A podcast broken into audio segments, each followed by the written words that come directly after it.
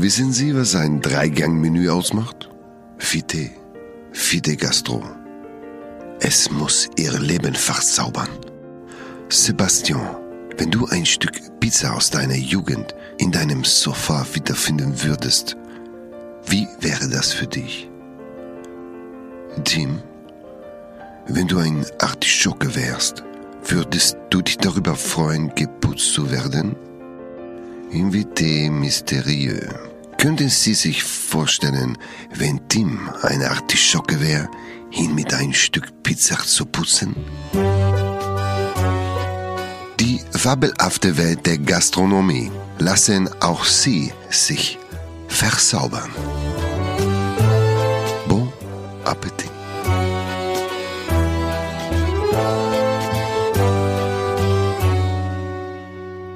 Tim, weißt du, was heute vor 40 Jahren und tatsächlich auf den Tag genau gewesen ist? Hm, lass mich mal kurz überlegen. Nee, weiß ich nicht. 18. Sebastian. November 1979. Was ist da passiert? 79? Der, 79 Ja. hat Eckhard Witzigmann mit seinem Restaurant Aubergine als erstes deutsches Restaurant drei Sterne Auszeichnung bekommen. Krass. Ja. Das ist wirklich krass. Das ist äh, in der damaligen Zeit eine, äh, äh, ein, ein absolutes Novum gewesen. Ähm, wir hören es ja gerade, das äh, erste Drei-Sterne-Restaurant in Deutschland. Und äh, das macht es mal wieder so deutlich, äh, welche Relevanz Eckhard Witzigmann, der ja Gott sei Dank noch unter uns weilt und äh, auch kulinarisch immer noch seine absolute Berechtigung hat, was das für einen Output oder für einen, einen Einfluss auf unsere Gastronomie hatte. Also ich behaupte ja bis heute, dass es ein paar Köche gibt, denen wir zu verdanken haben, dass wir überhaupt das machen dürfen, was wir machen. Die Süddeutsche äh, Zeitung schreibt äh, zu diesem Jubiläum sehr schön, und das schmeckt München, schmeckt man in München bis heute. Ja. Da hat es viel Wahres drin. Ja. Sehr viel Wahres. Nicht nur in München, auch in Hamburg in der Bollerei. Ja. Also ist das so? Ja? Naja, die haben damals eben die Tellersprache so massiv verändert und auch das Kochen sich so massiv äh, äh, anders zusammengeführt. Die Aromen, die Produkte, äh, auf einmal wurde über Qualität gesprochen und nicht nur Quantität. Es wurde Kreativität auf die Teller gepackt. Es wurde auch auf den Tellern wurde auch künstlerischer gearbeitet und, und visuell sehr, sehr spannend gearbeitet. Und das ist, äh, das ist so, so ein bisschen derjenige, der das erste Mal einen Pinsel in die Hand genommen hat und Farbe an die Leinwand. Der erste. So, jetzt die, praktisch jeder Künstler, der das jetzt macht, macht nur das nach, zwar auf eine andere Art und Weise, aber es musste mal einen ersten geben. Und dazu gehört für mich ganz klar die ganze Gilde rund um Eckert. Ja, also es ist tatsächlich so, äh, es, es war, er war der Zeit voraus, äh, steht ähm, in diesem wunderbaren Artikel, äh, so dass es auch zwei Monate überhaupt nicht lief. Also äh, man hat den Laden sowieso von Anfang an totgeschrieben. Er sah wohl aus wie eine ähm, etwas modernere Bahnhofshalle. Also keiner war bereit dafür und ab Monat drei hat das Ding angefangen zu knallen. Das ist ein bisschen bei mir wie im Weißen Haus. Ersten zwei Monate war Ja. auch nichts los und dann Ist das so? Ja, Siehst nee, die ersten zwei Monate äh, standen wir manchmal und hatten die mit Abstand saubersten Gläser in Hamburg, weil wir viel Zeit zum Polieren hatten. Sehr viel, sehr viel Zeit zum Polieren. Lustigerweise, ich weiß nicht, ob du das gewusst hast, ich wusste es natürlich nicht. Eckert Witzigmann Kennst du den Moment, wenn, wenn jemand sagt lustigerweise und du findest gerade gar nichts lustig? ach so, ähm, Nee, sag ruhig lustigerweise. Seltsamerweise. Nein, sag ruhig lustigerweise. Ja, ich weiß, ich versuch- ich versuch's, Das ist ja. so wie Fun Fact. ja, ja. Fun Fact. Ähm, er sollte Privatkoch bei den Kennedys werden, der Herr Witzigmann. Oh, das ist auch mir neu. Das ist irre, ne? Das ist auch mir neu. Er hat als Sous-Chef im besten Restaurant Washingtons, dem Jockey Club, gearbeitet. weiß ich, ja. Das wusstest du. Und sollte eigentlich Privatkoch bei den Kennedys werden. Hat er abgelehnt und äh, ist dann erst überhaupt nach Deutschland gekommen. Äh, ist, glaube ich, Ta Tan Tantris, Tetris? Tetris, Wie hieß der genau. Laden? Ja, Tetris. Nee, sag halt. Nee, komm, sag nochmal. Ich muss, ich habe hier nur die Notiz, da Tantris. steht Tantris. Und ähm, hat dementsprechend äh, dieses Angebot abgelehnt. Wird wohl bald äh, auch der Historie angehören. Äh, die Gerüchteküche verdichtet sich, dass das Restaurant Tantris bald schließen wird. Ähm, ich kann euch nur empfehlen, jemand, der wirklich einen der Großmeister unserer Zunft nochmal aktiv am Herd erleben will, geht ins Tantris, genießt die Hochküche von Hans Haas. Wir haben wenig Besseres in Deutschland. Wirklich ein unfassbar toller Koch. Und ein toller Mensch dazu auch noch. Und auch ein sehr schönes Ambiente in diesem Restaurant. Wirklich eines der wenigen äh, absoluten Spitzengastron äh, Spitzenrestaurants, die mehr als 25 Cover kochen am Abend. Also die machen da auch locker ihre 100 Gäste. Cover heißt? Äh, Cover ist eine, ein Gast, also ein Cover, ein Gast. Ähm, und da hat dann eine sehr, sehr, sehr, in, inzwischen wieder sehr moderne äh, Designausrichtung des Restaurants, hängt schwer in den 70er Jahren, sehr opulent, sehr bunt, sehr farbig, äh, sehr teppig auch noch. Und äh, aber wirklich ganz, ganz, ganz tolles Restaurant. Also jeder, der sich mal irgendwie wünscht, in ein gutes Restaurant zu gehen ähm, und vielleicht nicht ganz so viel Erfahrung hat, unbedingt das Tantris ausprobieren. Unbedingt. Wir haben heute natürlich auch einen Gast. Und unser heutiger Gast, Tim, ähm, Ist das Eggert? nee, ist es nicht. Da kann ich dich beruhigen, äh, der ist es heute tatsächlich nicht. Ähm, die Eltern lieben diesen Menschen, der heute kommt, deswegen so sehr, weil er oder sie Die Eltern. sonntags ja für Seine sie Eltern. immer gekocht hat und zwar als Kind. Seine Eltern lieben dieses Kind, weil das Kind gekocht hat. Nicht zuletzt deswegen sonntags. So früh hat er sich schon angefangen für das äh, Thema Kochen zu begeistern. Das habe ich zumindest schon mal klar artikuliert. Das ist ja bei mir anders. Ich habe mich ja nie fürs Kochen interessiert. Ich bin ja immer nur in der Küche gewesen, weil ich zu den Kindern gehörte, die keine Hausaufgaben gemacht haben und ich musste unter der Aufsicht meiner Mutter Hausaufgaben machen und das konnte ich halt in der Küche oder musste ich in der Küche machen, weil meine Mutter währenddessen das Abendbrot vorbereitet hat. Ach, Ja. Und wann fing das an, die Begeisterung?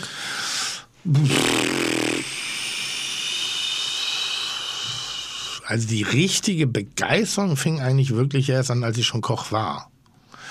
Also ich habe immer gerne gekocht, aber ich habe eher gekocht zur Versorgung und habe mir ein bisschen mehr, aber ich habe nie drüber nachgedacht.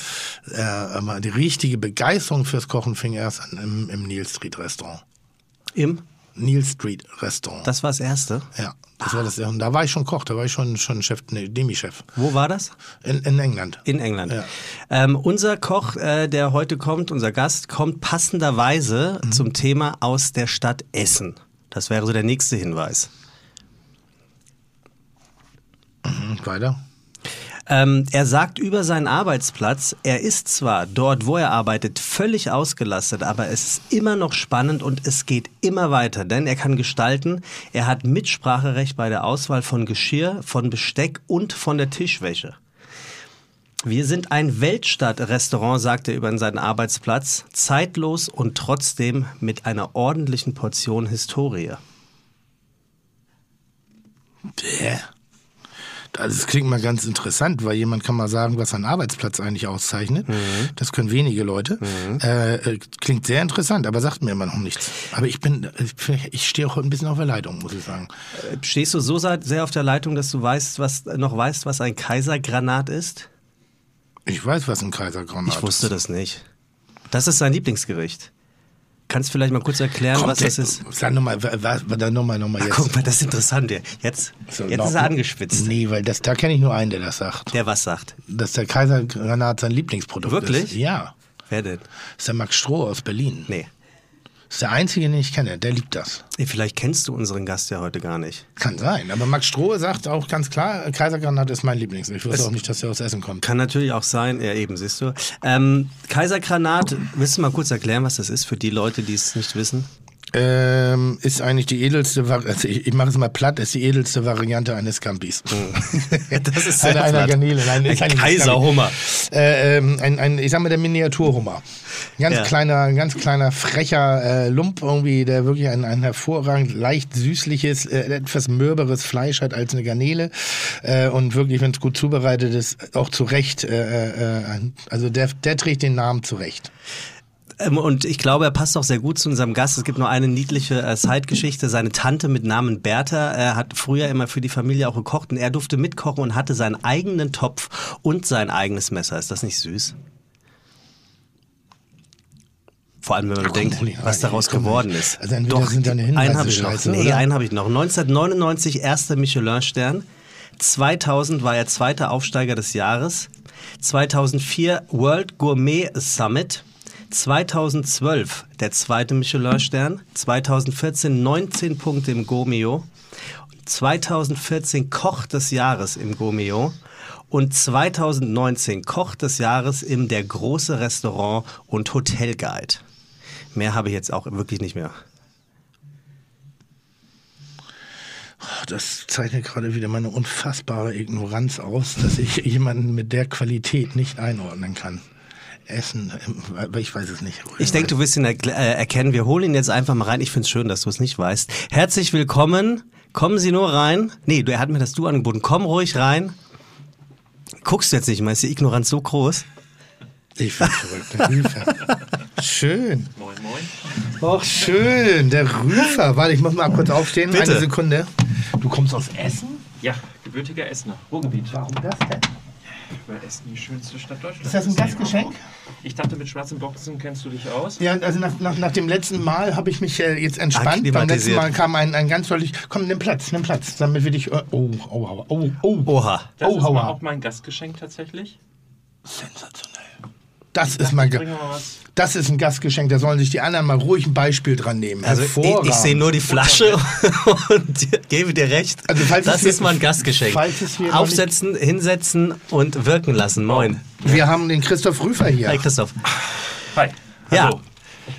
Cool. Was haben wir denn? Ach, ach, herrlich, herrlich. Ich sehe da schon was. Hier, da. Ähm, das ist jetzt natürlich relativ schwer.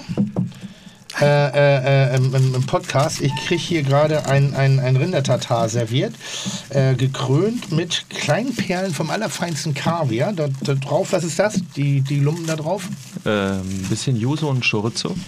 Yuzu und Äh, Chorizo. Yuzu und Calamansi, Entschuldigung, jetzt bin ich auch schon. Chorizo wollte ich sagen. Und Calamansi. oh, ihr habt weiterentwickelt. Äh, ja, also normalerweise servieren wir das tatsächlich mit einem ähm, rote Beete-Sud und der ist warm. Das ging jetzt hier leider nicht mit rüber zu bringen oder zu transportieren, den warmen Sud, deshalb äh, Kefir Kapernsud.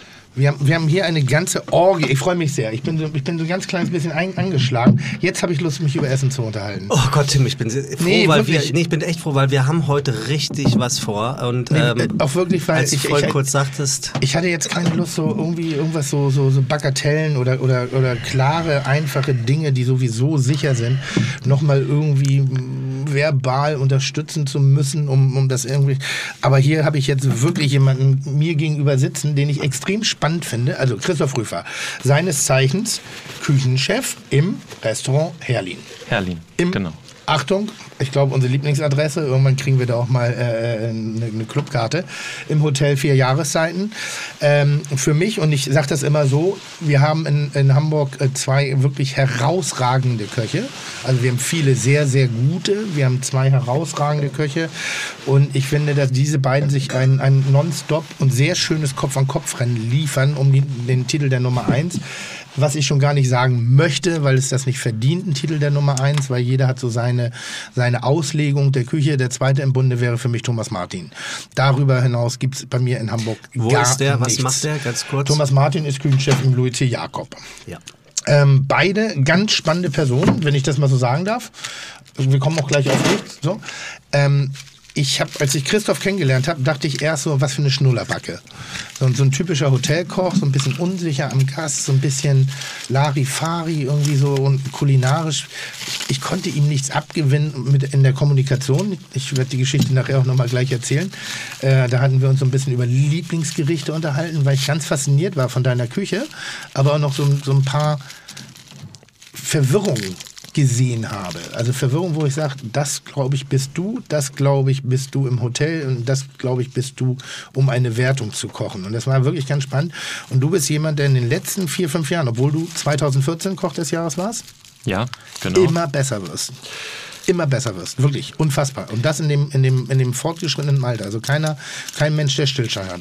Dann würde ich sagen, begrüßen wir äh, Christoph Rüffer heute bei Herzlich willkommen bei Fiete Gastro, der auch kulinarische Podcast mit Tim Melzer und Sebastian Merget. Chuck, Digga, Props, Digga, ihr habt meinen Respekt. Ihr macht Digga, Mucke, Schicke, Mucke, oh, wie gut das schmeckt. Ich mach schon mal auf, ne? Ich bitte dich, lacht oder? Wieder. Ich bitte. Herzlich willkommen. während Wirklich ihr ein Herz. Sei doch, sei doch mal ruhig. Ich weiß nicht, kloppt das jetzt? Keine Ahnung.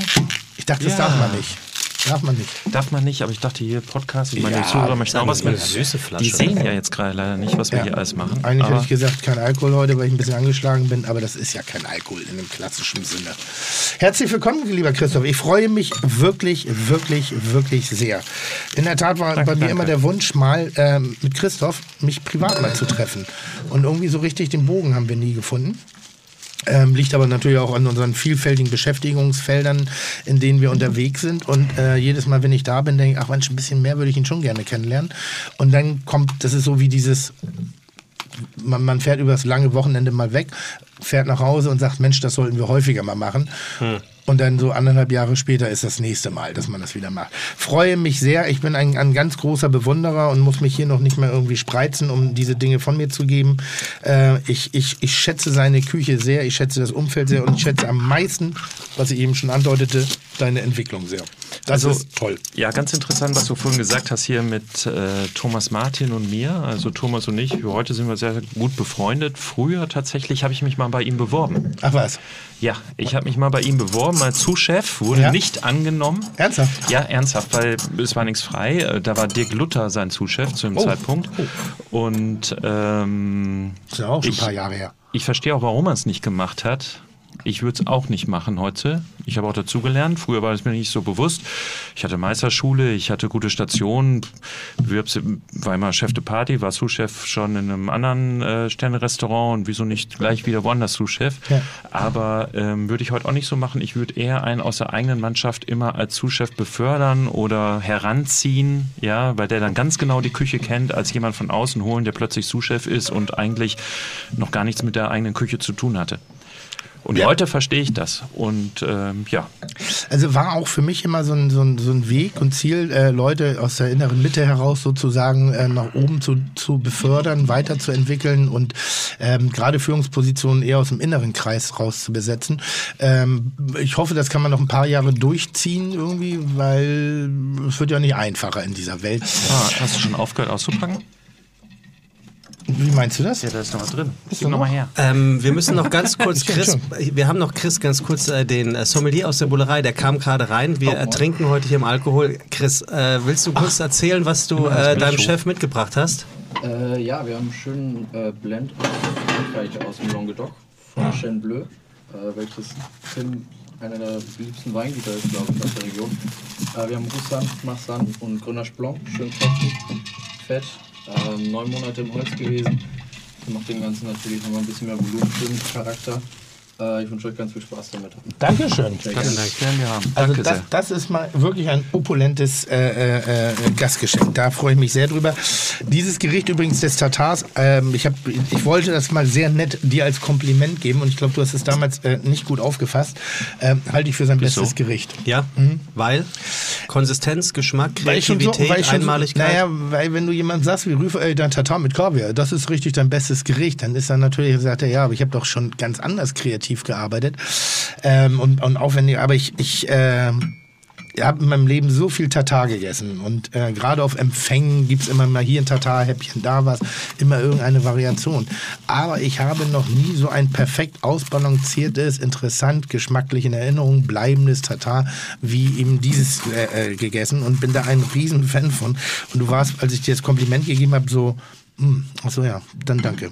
Also als ich so nach einem Zwölf-Gang-Menü, wo ich sage, Alter, aber das Tatar, das war lecker. Das ist genauso, als wenn du zu ihm hingehst und sagst, aber die Pommes waren richtig gut.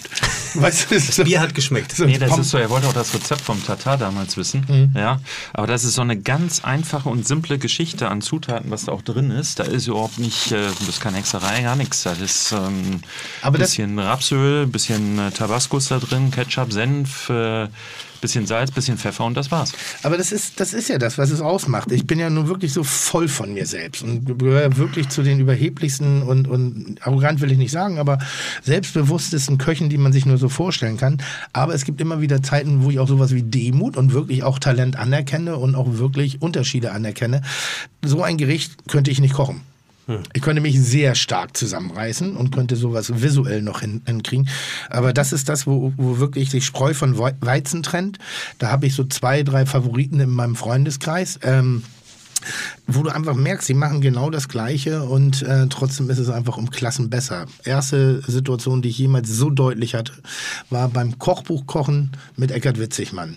Der hat Reste verarbeitet, die da so übrig geblieben sind für, für die Tafel abends, wo wir noch alle zusammensaßen, noch ein Weinchen getrunken haben. Und er hat einen Serviettenknödelsalat gemacht und wir haben ein Kochbuch gemacht und die Gerichte waren sowieso geil. Aber diese Resteverwertung, was er daraus gemacht hat, das war so Gänsehautmoment, wirklich ganz, ganz, ganz faszinierend. Ähm, mit Tim Rau habe ich mich schon diverse Male gemessen bei Kitchen Impossible und am Ende des Tages muss ich schon immer sagen, dass er schon echt der geilere Koch ist. ähm, was jetzt überraschend ist und ähm, Ich hoffe, eben- er hört jetzt auch äh, zu, ja. na, ist er wirklich. Also, und, und bei dem siehst du ihm auch einfach Qualität. Und das meine ich jetzt, äh, so, und Qualität ist jetzt nicht so, das ist schon ganz anständig, aber jemand, der, Hans Haas auch. Hans Haas Ja, kann das auch. ja. Ähm, und jemand, der eben solche Gerichte äh, zusammenführen kann und in dieser Perfektion und in dieser Manchigkeit, also manchig, manchig bedeutet bei mir, ist ein anderes Wort für lecker und lecker ist ein blödes Wort eigentlich. Ähm, wir haben da so wenig schöne Begriffe im Deutschen für Wohlgeschmack bei Speisen, ohne pomadig zu werden. Lecker, finde ich, ist manchmal, wird dem Gericht nicht gerecht. Ist wie nett. Nee, wir haben halt kein anderes Wort. Lecker ist schon, also ich mag das Wort lecker in meiner Küche, aber in der Küche ist das auch lecker, aber halt noch ein drüber. Christoph, was sag hast du uns denn da mitgebracht? Ja. Ich sag manchmal, es muss schmackig sein. Schmack- so, oh, ja, schmackig. schmackig. Schmackig. Es muss, äh, ja. So, zum Wohl erstmal. Hier Ja, haben wir ein kleines Champagner Ja, Rosé. Also. Ich weiß noch, wie ich, das, er, wie ich das erste Mal was rosafarbenes zu trinken bestellt äh, habe und ich wurde ausgelacht. Und was war's? Ja, so, ein- so, so ein rosa Sekt oder rosa Prosecco oder so ein, so, Rosé. so, so ein Rosé halt irgendwie. Und das war eine Zeit lang, war das so das Getränk des Bauerns. Und inzwischen hat das aber eben auch ein bisschen Einzug. Also ein Rosé durfst du nicht trinken. Hast du mal, versuch mal in, in, im, guten Rest. Also Kommt jetzt inzwischen. Aber vor zehn Jahren war Rosé doch eher Puffbrause, oder? Ja, also f- äh, vor zehn Jahren war das auf jeden Fall ein absolutes Frauengetränk Rosé. Ne? Ja. Rosé hat man immer so, an warmen Tagen hat man einen kleinen Rosé gegessen. Ja. Oder getrunken. Getrunken. Aber, aber ja, braucht man nicht. Aber als, als hier perlende, ähm, äh, perlendes alkoholisches Kaltgetränk ist das schon schön, Rosé. Äh, Rindertata gibt es mit äh, Kaviar, ähm, hier von Altoa Kaviar Import, Herr Rüsch. Schmeckt's? Sehr gut. Dazu ein äh, Kefir-Kapernsud mit Bohnenkrasseöl und obendrauf ein bisschen Yuzu und Kalamansi, eine Zitrusnote.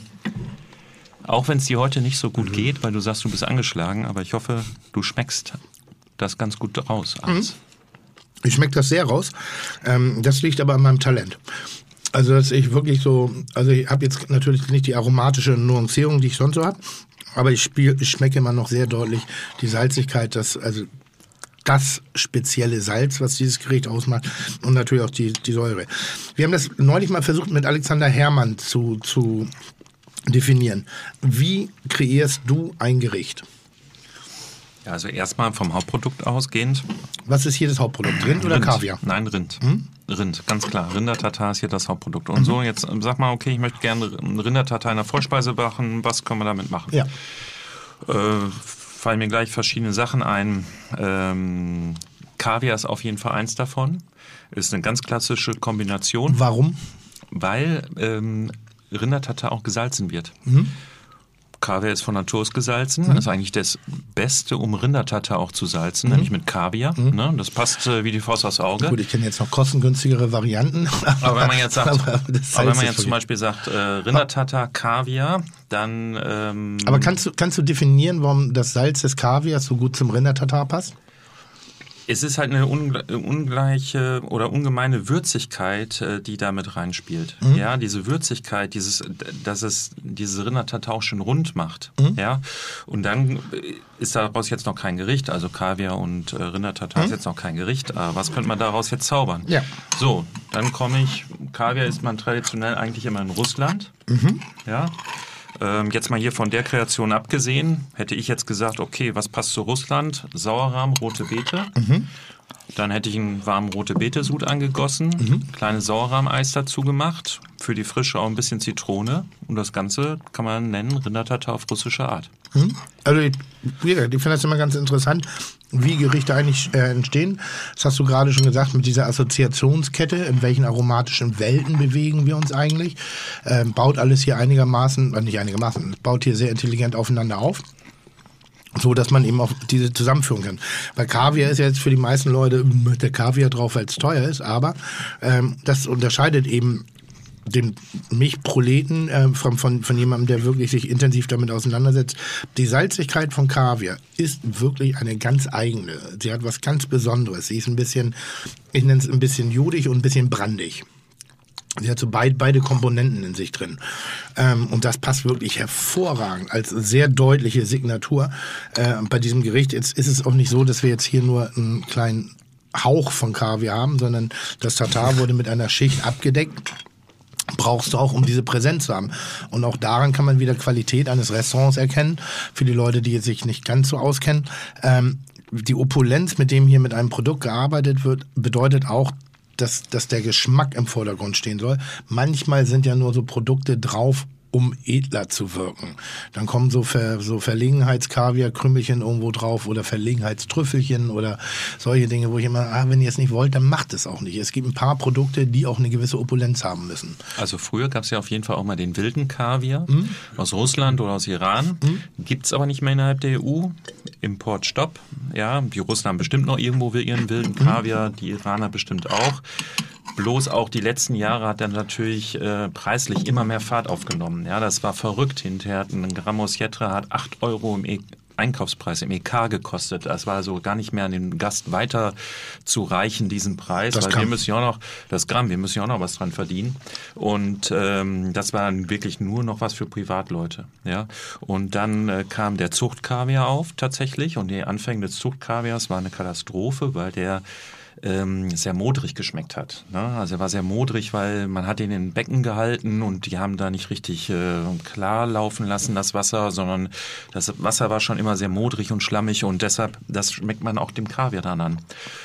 Jetzt so nach, äh, ich würde mal sagen, locker acht, neun Jahren ist dieser Zuchtkaviar wunderbar, schmeckt wirklich herausragend gut und deshalb lohnt es sich jetzt auch ein bisschen großiger damit umzugehen, weil auch preislich auch für Gastronomen echt attraktiv ist. Ne? Was wäre jetzt angenommen, dir geht der Kaviar aus oder oder ich habe ja ein Freund von mir gerade vor drei Tagen die Geschichte gehört, dass ein äh, uns bekannter Gastronom in, in, Berlin auf einer Pokerrunde war und äh, gewonnen hat. Und der, äh, äh der Kontrahent hatte kein Geld mehr und hat ihm Kaviar angeboten. hatte ein Kilo Dosen Kaviar da irgendwie in der Tasche dabei Zufällig. und hat so gesagt, hier willst du den haben stattdessen. Und damit konnte er nicht wirklich was anfangen und er hat den versucht an seine Kollegen zu verteilen. Aber die haben alle Danken abgelehnt, weil natürlich sowas wie Kühlkette etc. Herkunft überhaupt nicht zu transportieren war und überhaupt nicht irgendwie irgendwie zu kontrollieren war und ist dann drauf hängen geblieben. Also da war Kaviar noch ein, ein Zahlungsmittel beim Pokerspiel vor drei Tagen. Ähm, was wäre die Alternative? Die Alternative wäre jetzt beim Rindertatar zum Beispiel, indem man einfach einen schönen Sauerrahmen Espuma oben drauf macht. Ein bisschen einfacher. Ich meine, so, so für die Leute, damit sie verstehen, warum Kaviar drauf ist. Was wäre, du, du hast kein Kaviar, was brauchst du jetzt für ein Aroma? Fürs Rindertatar oder? Für diese Komposition des Gerichtes. Für die Komposition des Gerichtes brauche ich eigentlich, ich kann den Kaviar auch weglassen und halt wie jetzt hier gemacht, auch mit ein bisschen Kefir mhm. und Kapern dazu tun. Durch die Kapern habe ich wieder diese Salzigkeit, ja. die auch wieder gut zum Rindertatar passt. Ja. ja. Und äh, das sind kleine Nonpareil-Kapern, die sowieso ein bisschen kräftiger sind. Klein, kräftig, mhm. schön im Geschmack. Mhm. Und das reicht dann eigentlich auch. Auch ein himmelweiter Unterschied. Also ich beschäftige mich mit, gerade mit Salz viel, weil es gab eine Zeit lang, jetzt ebbt jetzt wieder ein bisschen ab dass du nirgends mehr salzige Hauptgerichte bekommen hast. Die waren alle nur süß-sauer. Weil? Keine Ahnung, war, war so ein allgemein Schade. gängiger Geschmack. Salz ist gut. Ähm, dass da im, so generell in den Hauptgerichten immer sehr viel süß-sauer sich abgespielt hat. Es war immer eine, eine, eine Fruchtkomponente durch die Geltextur, also durch die, keine Ahnung, was es war, aber es war immer die Salzigkeit ist verloren. Einfach ein Gericht ohne Salz. Und ich bin ja Norddeutscher, ich kombiniere sehr gerne Frucht mit, mit Salzigen, aber manchmal will ich nur Salz. Und also ich habe es immer die Ketchup-Note genannt. Also Kannst du das bestätigen oder? Ja, ich kann es ungefähr nachvollziehen, was du meinst. Also in meinen Anfängen tatsächlich, ja. ich habe im Menü auch immer irgendwie eine süße Komponente ja. gehabt. Ne? In den Gerichten irgendwas immer, es war lieblich, es war süßlich, ja, ja. auch ein bisschen Säure mit dabei, lasse ich eigentlich in den letzten Jahren komplett weg. Mein äh, Sous-Chef, der hervorragend kocht, 15 äh, Jahre mit mir zusammen jetzt schon, der ist auch aus Mecklenburg-Vorpommern und typisch norddeutsch ist es ja auch wirklich, überall eine Prise Zucker dabei zu machen. Grünkohl kennen wir auch aus dem Ruhrgebiet, wo ich herkomme. Ne? Mhm. Aber diese Karamellkartoffeln hier zum Biekebrennen Geil. gehen überhaupt nicht. Geil. Furchtbar. Das Beste. Also äh, eben habe ich noch Hölle. in den höchsten Tönen von dir gesprochen, Nein. aber jetzt zeigst du wirklich Nein. komplette kulinarische Inkompetenz. Das sind karamellisierte Kartoffeln. Ist ein, also das ist, das ist wie Trüffel und Kaviar auf deinem Tatar zusammen. Nee. Nur sehr viel nee. Das ist das Religion. Ist, das Digga. ist immer wie dieser Gurkensalat auch hier in Norddeutschland. Ja, ja fantastisch. Immer Zucker daran. Ja, fantastisch. Nein, lass den Zucker weg. Warum denn? Ist schlecht für den Körper, für die Gesundheit, lass den Zucker weg. Gut, wenn ich anfange für die AOK zu arbeiten, dann denke ich drüber nach, was Kannst schlecht für Dessert, Aber es ist nicht Dessert, Genuss. oder die ist DRK. Genuss. Nein. Also wirklich. Zum machst Wiener Schnitzel, die- schönen Gurkensalat. Glaub, Aber bitte lass den Zucker Ja, weg. da ja, da. Preiselbeeren, Preiselbeeren zum Wiener Schnitzel, das finde ich unverzichtbar. Weil da Zucker drin ist, oder was? Nein, weil die auch so eine leichte Bitterkeit, Derbheit haben und so eine ja bittere Süße. Das finde ich äh, zum Wiener Schnitzel sehr gut, aber dann brauche ich keinen äh, Zucker noch am äh, Gurkensalat. Nee, das nicht. Aber wenn du den da nicht hast, dann kannst du ein bisschen Zucker gucken. Jetzt sei doch nicht so. Ernsthaft. Du hast auch Zucker an den Tomaten, ne, in der Bullerei. Also jetzt legst du dir selber gerade dein Podest ab. Bitte? Du hattest auch Zucker an den Tomaten in der Bullerei, ne? Zitrone und Zucker, wenn ich mich recht entsinne. Nee, wir haben, wir haben eine Variante eines Gerichtes, wo wir die, die Tomaten einlegen, damit wir konstant übers Jahr die gleichen, äh, äh, den gleichen Geschmack haben, was natürlich im Winter nicht ganz so ist. Trotzdem benutzen wir auch Tomaten im Winter. Äh, gänzlich auf die Saison können wir äh, nicht eingehen. Und da sind wir mal drauf eingegangen, diese süß-saure Komponente der Tomate künstlich nachzuarbeiten, allerdings mit, mit Zucker, ein bisschen Zitronensaft, Lorbeerblättern, legen die ein bisschen ein und dadurch haben sie halt ganzjährig dieselbe Aromatik, damit der Gast dasselbe Geschmackserlebnis hat, was bei bestimmten Produkten übers Jahr hin- hinweg relativ schwierig ist. Wir können jetzt auch auf Tomaten verzichten, aber das ist eine Beigabe bei uns zum Burrata, also in der Form eines Mozzarellas. Und ich finde, es gibt nichts Besseres. Gibt aber nichts Besseres. Fertig. Da diskutiere ich auch nicht. So, da Punkt. möchte ich jetzt auch nichts hören. Möchtest du was sagen, lieber Herr Rüfer? Tim, Zucker und Tomaten. ne? Naja, wie auch immer. Mach, die- Nee, ich möchte jetzt auch denkst. abbrechen, weil jemand, der wirklich karamellisierte Kartoffeln zum Grünkohl als nicht tragbar erachtet, das ist einfach so, da müssen wir jetzt auch nicht weiterreden. Ich möchte, Für all ich muss weg. diejenigen, die das äh, Urteil äh, anfechten wollen, erzähle ich mal ganz kurz, wer unser Gast en Detail ist. Christoph Rüffer spricht eine kulinarische Sprache, die nicht jeder sprechen kann. Das macht aber nichts, denn wer zu ihm zum Essen kommt, will viel lieber zuhören und noch lieber schmecken. Kurz, man versteht sofort, was einer, der mit zwei Michelin-Sternen und 19 Gourmillon-Punkten sowie viereinhalb Fs ausgezeichneter Koch mit seinen kulinarischen Schöpfungen sagen will.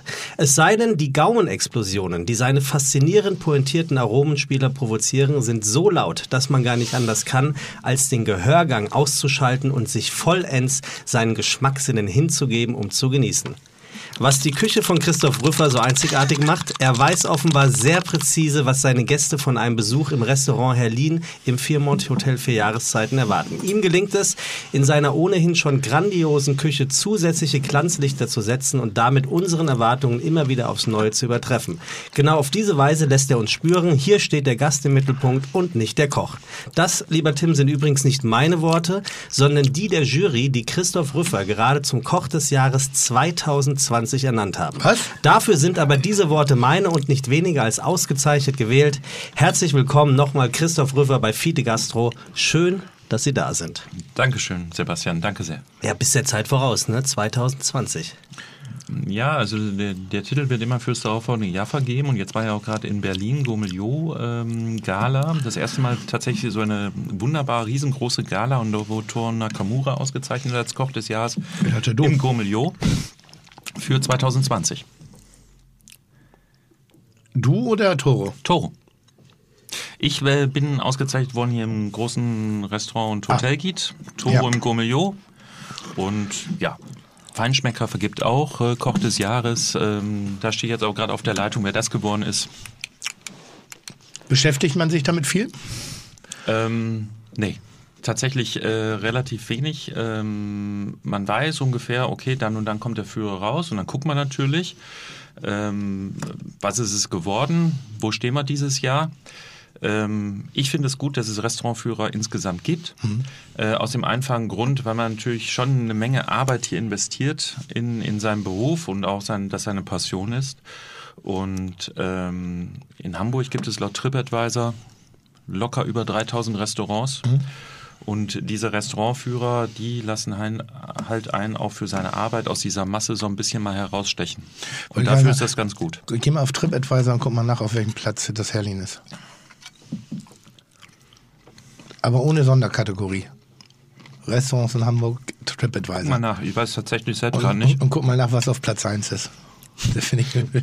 Das ist Also Platz 1 sind wir nicht.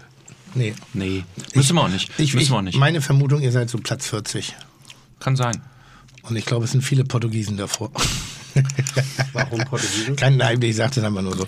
Äh, äh, welche, Nee, unsere, unsere, unsere Gäste sind nicht so TripAdvisor. das meine ich. Das, affin. ja, wollte ich gerade sagen. Das Also, sind mehr so dann die, die ähm, ja so ein bisschen Zähne mehr gehen und, und äh, auch äh, äh, zu italienischen Restaurants gehen, asiatischen Restaurants. Die schreiben gerne bei TripAdvisor. ja, ist nämlich mir mal aufgefallen, dass du eigentlich den oberen Rängen bei TripAdvisor kaum folgen darfst.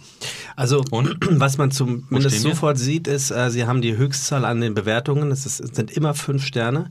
Und dann steht hier, ich kenne mich beim TripAdvisor nicht so aus, N- Nummer drei von 3130 Restaurants in Hamburg. Das ist Herlin. Steht hier. Respekt. Ja. Echt? Ja, steht hier. Gut. Okay. Das ist aber überraschend. Finde ich sehr gut. Ja, Sehr- darauf- nee, nee, da, da, darauf trink, trinken da, wir mal da Champ- trinken jetzt noch ein Stück. Da, Also, da, da, muss, da muss ich doch mal meinen meinen Gedankengut über Küche, wieder... Küche 5 Sterne, Service 5 Sterne, Qualität 4,5 Sterne, Einrichtung 4,5 Sterne. Der Tag ist gerettet. Ja, super. Erzähl mal, wenn, wenn für, für jemanden wie mich, ich habe ja mit der ganzen Welt nichts zu tun. Und das ist, das sage ich jetzt nicht, weil ich nichts damit zu tun haben will, sondern ich habe einfach nichts damit zu tun.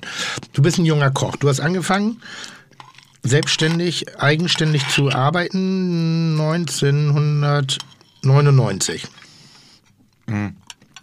Selbstständig war ich ja nie. Nee, Also selbstständig, eigenständig meine ich, Ja. aber als Küchenchef. Also bei mir ging es viel früher los, um es mal, noch mal ganz kurz zu, erzählen. Ich habe äh, meine Eltern äh, beziehungsweise meine Mutter hatte eine, ein Geschäft für Haushaltswaren, die war selbstständig, hatte ein Haushaltswarengeschäft und eine Kundin von ihr, die kannte jemand zufällig in einem Hotel in Essen und äh, dann ging es um ein Schulpraktikum. Ich wollte das unbedingt mal als Koch, also in der Küche machen, Schulpraktikum. Und ähm, dann hat die ihre Kundin angesprochen, ob äh, das bei ihrem Schwiegersohn in der Küche möglich wäre. Und ja, hat geklappt. Dann bin ich dahin, hat mir super gefallen, weil da war Leben in der Küche. Das habe ich gesucht, nicht in der Schule. Dieses, ja, leicht 45 Minuten sitze da und hast Ruhe und alles, ne? Da war Leben, da war Lautstärke, da war Hektik, da war Action. Und das fand ich super. Und nach diesen drei Wochen Schulpraktikum wusste ich, ich möchte gern Koch werden. Ja, ich gehe nach der 10. Klasse in der Realschule ab. Ich hätte auch noch Abitur tatsächlich machen können von den Zeugnissen her. Aber ich wollte nicht. Und ähm, ich habe dann die Lehre gestartet im Sheraton Hotel in Essen. Und das war eine ähm, amerikanische Hotelgesellschaft, oder ist es immer noch eine amerikanische Hotelgesellschaft.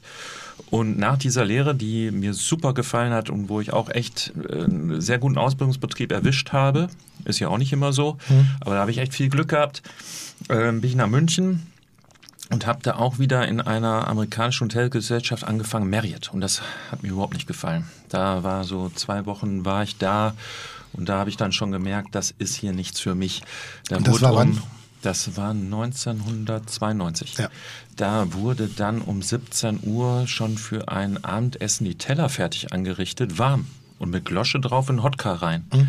Und ich sagte, aber die Party geht doch erst um 19 Uhr los. Ja, naja, dann nehmen wir das hinterher das Essen wieder raus, machen die Soße drauf und schicken das. Ja. Und da wusste ich, mir kam es immer darauf an, dass ich noch was lerne. Das war für mich immer das Wichtige. Ich möchte was lernen. Ja. Und ähm, da habe ich dann gesagt, nee, also hier lernst du nichts. Und dann habe ich mich daran erinnert, es gab damals eine Fernsehsendung, Essen wie Gott in Deutschland. Eigentlich bin ich auch wegen dem Fernsehen zum Kochen gekommen. Und äh, da gab es dann einen Koch, der hieß Otto Koch. Und äh, da bin ich dann... Da bin ich dann hin und ähm, äh, habe bei ihm Probe gekocht, Anschluss, äh, im Anschluss das Vorstandsgespräch geführt, wo er dann auch irgendwie erzählte, er hat einen Stern und 18 Punkte. Und ich wusste gar nicht, was er meinte, Ja. weil hatte überhaupt nichts mit zu tun. Ich dachte, 18 von 100 ist ja wenig. Mhm. Wusste ja nicht, dass es nur 20 gibt. Ist auch behindert, ne? Warum eigentlich Ja. nur 20? ja, keine Ahnung. Wieso nur 20? 20, ne? Echt eine ganz interessante Frage. Warum nur 20? Also als man den Gomeo dann ge- gegründet hat, so, und dann verteilen wir Punkte und 20. Wer, wer hat als erstes mal die Idee 20? Also wenn wir jetzt Punkte verteilen würden für irgendwas. 10 oder 100. 10 oder 100, würde ich sagen. Nichts anderes. 20. Aber das ist ja wie die Top 50. Machen Liste. wir beim Fide Gastro Award anders. Ja. Wir machen 73 Punkte ist das. 73 ist das Punkte Maß ist, aller ist das Dinge. Maß aller Dinge. Ist gut, ne? Ich habe noch nicht getrunken, ich probiere jetzt mal. Aber ähm, mir kam es gar nicht auf diese 18 oder wie viele Punkte auch immer an, was er da erzählte, sondern ich habe in diesen Probearbeiten hat die Schocken geputzt. Und die habe ich in meiner Lehre noch nie gesehen und noch nie geputzt gehabt. Und da habe ich halt die Schocken putzen gelernt und ich dachte, hey, Ja, hier lernst du was. Du kranker Ja, Mensch. Was ganz Neues. So, und dann habe ich da angefangen. Und so bin ich da reingerutscht. Aber ich habe nicht auch immer nur Punkte oder Sterne gemacht. Ich habe auch mal in ganz normalen Restaurants gekocht und äh, die aber dann auch auf Masse geschickt haben. Also 150 Abendessen. Für dich ist das jetzt ein Klacks in der Bullerei, aber da in dem Restaurant war es schon eine Menge 150 am Abend. Und das äh, wollte ich halt auch mal sehen, wie Masse funktioniert. Aber also, das zeigt jetzt wirklich, dass da die Karriere auch wirklich vorge äh, vorbereitet ist, wenn man beim Probearbeiten Artischocken putzt putzen muss und das so geil findet, dass man sagt, ja, das ist genau das, was ich in Zukunft machen möchte, dann hast du echt einen an der Waffel. Also es gibt so Küchen, also Arbeiten in der Küche, die hasse ich. Die hasse ich. Äh, äh, Kaisergranat gehört dazu, die zu auszubrechen und Artischocken zu putzen. Artischocken zu putzen, Steckrüben schneiden, kommt auch noch ganz dicht hinten an. Ähm, das, ist, äh, das sind so die Vollpfostenarbeiten, die man immer versucht nicht zu machen.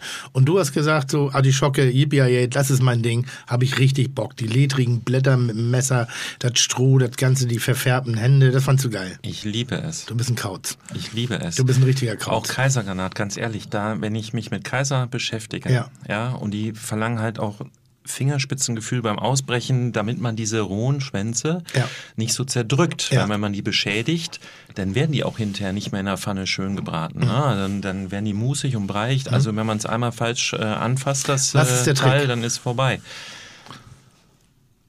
Ein Trick ist, äh, dass man den am ersten, den Panzer so ein bisschen äh, wie so ein Ei quasi, wie, als wenn man so ein Ei versucht ähm, so anzuschlagen, quasi Ja. die Schale so ein bisschen zu zerdrücken und dann einfach pellen.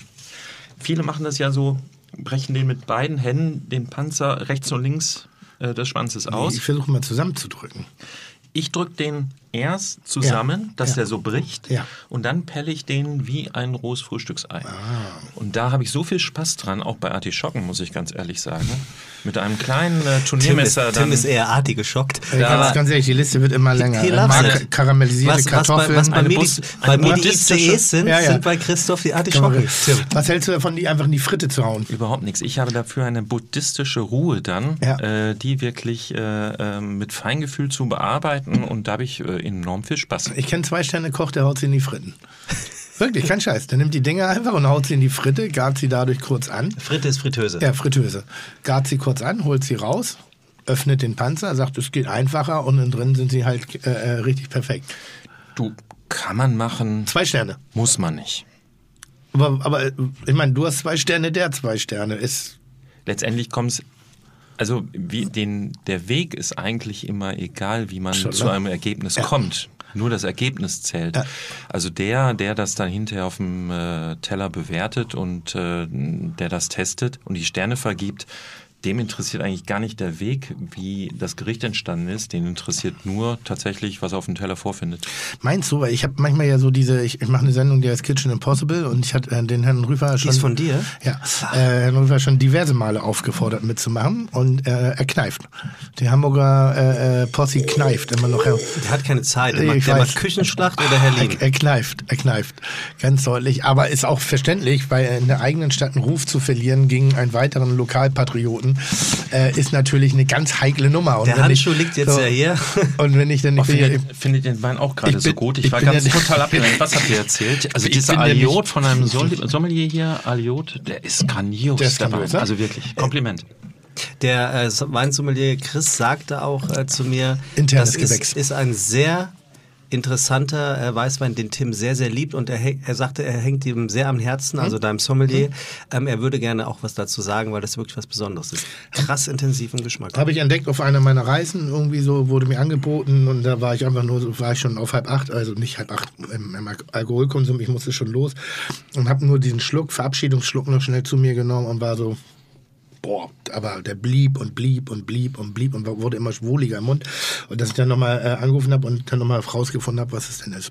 Wir kriegen auch übrigens ständig äh, Weinkisten zugeschickt, zuletzt von drei Freunde Weine und noch einen anderen Vielen ähm, Dank, ich krieg gar nichts geschickt. hier zu OMR, weil sie immer hören, dass wir hier Wein trinken. Ja. Also wir sind für sehr viele Staffeln ausgestattet, was zumindest äh, die kulinarische äh, Weingeschichten Christoph, angeht. was mich von dir wirklich mal reizen würde, zu wissen, diese Bewertungsgastronomie. Wie weil ich es wirklich nicht weiß. Wie funktioniert das? Du hast alle Ebenen durchgemacht. Du hast ein, ein Standing, dass du relativ offen drüber sprechen darfst. Wie funktioniert es? Du bist 1999 Küchenchef geworden im äh, äh, Munkha Fährhaus Munkmarsch auf Sylt. Da waren wir zu zweit, aber mit Alessandro Pape, wir waren so ein Küchenchef-Duo, Ja. haben wir das gemacht. Ja. Und äh, zu dem Zeitpunkt wussten wir, wenn wir uns auf dieses Gourmet, wenn wir uns auf diese Gourmet-Schiene als Küchenchefs einlassen, dann lassen wir uns halt auch auf das Spiel der Bewertung ein. Richtig. Das ist auch überhaupt nicht verwerflich, aber wie funktioniert es? Weil ich, ich kenne Leute, die fahren, wenn die unterwegs sind und so, die fahren nach Haus, weil sie wissen, dass heute Abend die Tester in ihrem Restaurant sind, um bestimmte Dinge. Es heißt immer, es ist alles komplett anonym. Was ich nicht glaube, in bestimmten Bereichen, wenn du erstmal ein spezielles Niveau erreicht hast. Weil irgendwann ist es ja doch ein geschlossenes Konsortium.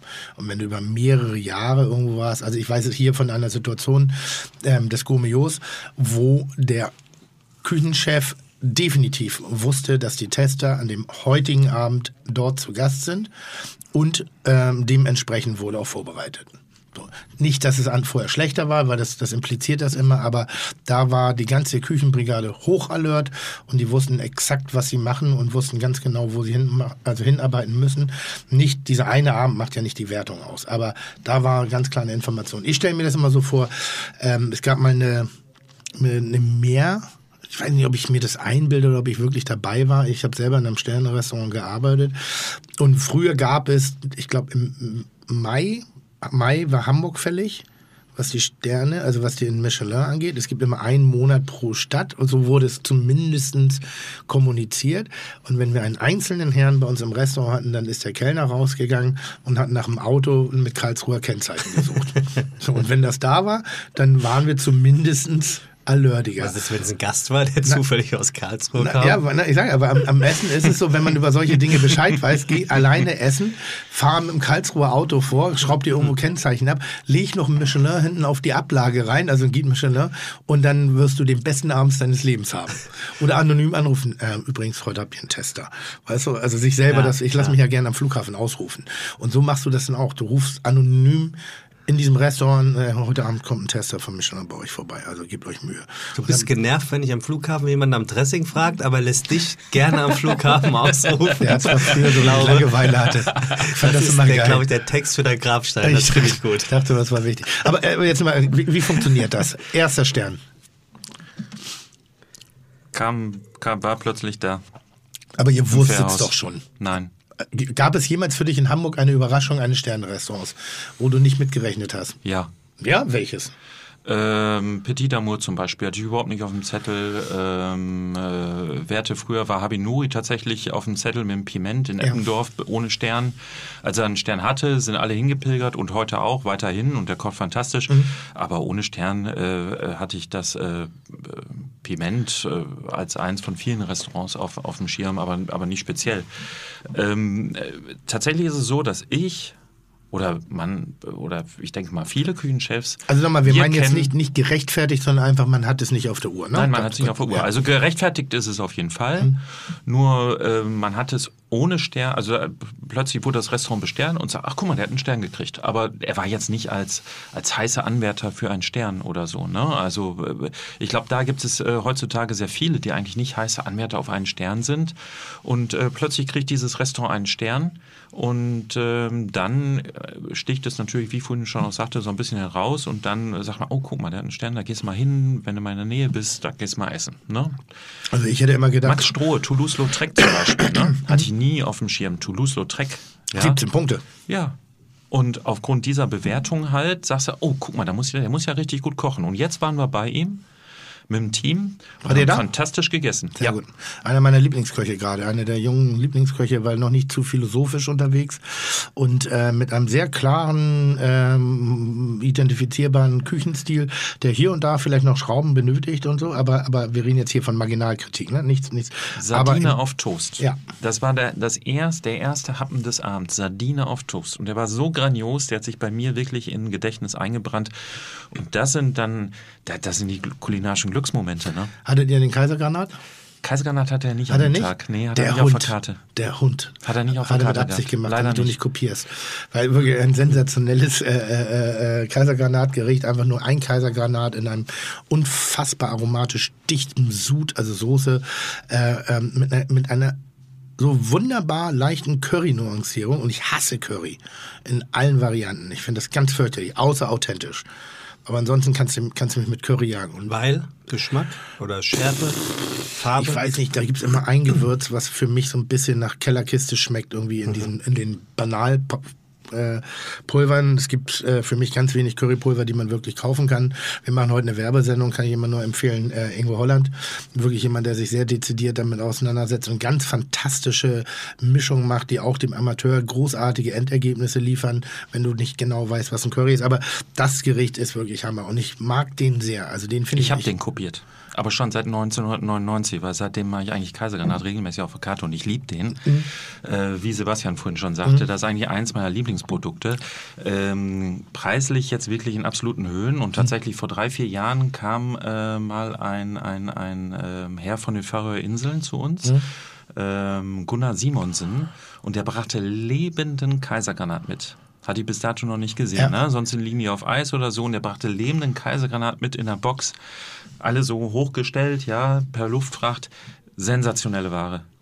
Wirklich sensationelle Ware. Ist natürlich Ein in Traum. Zeiten davon, wo man überlegt, klimaneutral zu reisen, relativ schwierig zu transportieren, aber es, es ist unsere Form der Kunst. Also das, das darf man eben auch nicht außer Acht lassen. Man versucht ja immer auch so regional wie möglich zu sein, ne? Ja, ja. aber der Kaisergranat, der geht nun mal nicht außer Elbe raus. Also in der Elbe gibt's keinen, ne? das ist nun mal so. Und Nordsee Chinesischen auch schwierig. haben wir jetzt. Und, ja, vielleicht das. Aber, aber dafür äh, ist wirklich, für, für, diesen, für dieses Lebensmittel ist wirklich jede Reise es wert. Reden wir gleich noch drüber. Du eierst rum. Du 1999. Bewertung du, wolltest du eigentlich wissen mit weil- Cheftester. Wir sind, nein, abge, wir sind abgeschweift. Er, sind er, vergisst, er vergisst einfach nichts. Ne? Das Nee, weil es interessiert mich wirklich brennend, wie Die dieser, dieser also wie dieser Prozess funktioniert. Man kocht gut, man freut sich, man weiß. Man natürlich hört man auch den Straßengossip. Man hört die Kollegen, die sagen, ey, das ist echt toll, wollt ihr einen Stern oder die also die Fragen werden ja gestellt. Dann gibt man sich Mühe. Ähm, Von wem werden diese. Das ist Nee, einfach nur jetzt zur Straße. Das ist Okay. jetzt noch nicht, nicht, nicht, noch nicht offiziell ist, aber man merkt ja, dass man da was Besonderes schafft. Man spürt das anhand der Reaktion der Gäste. Gibt es da jemanden, etc. den ihr aktuell kennt, wo ihr sagt, der will einen?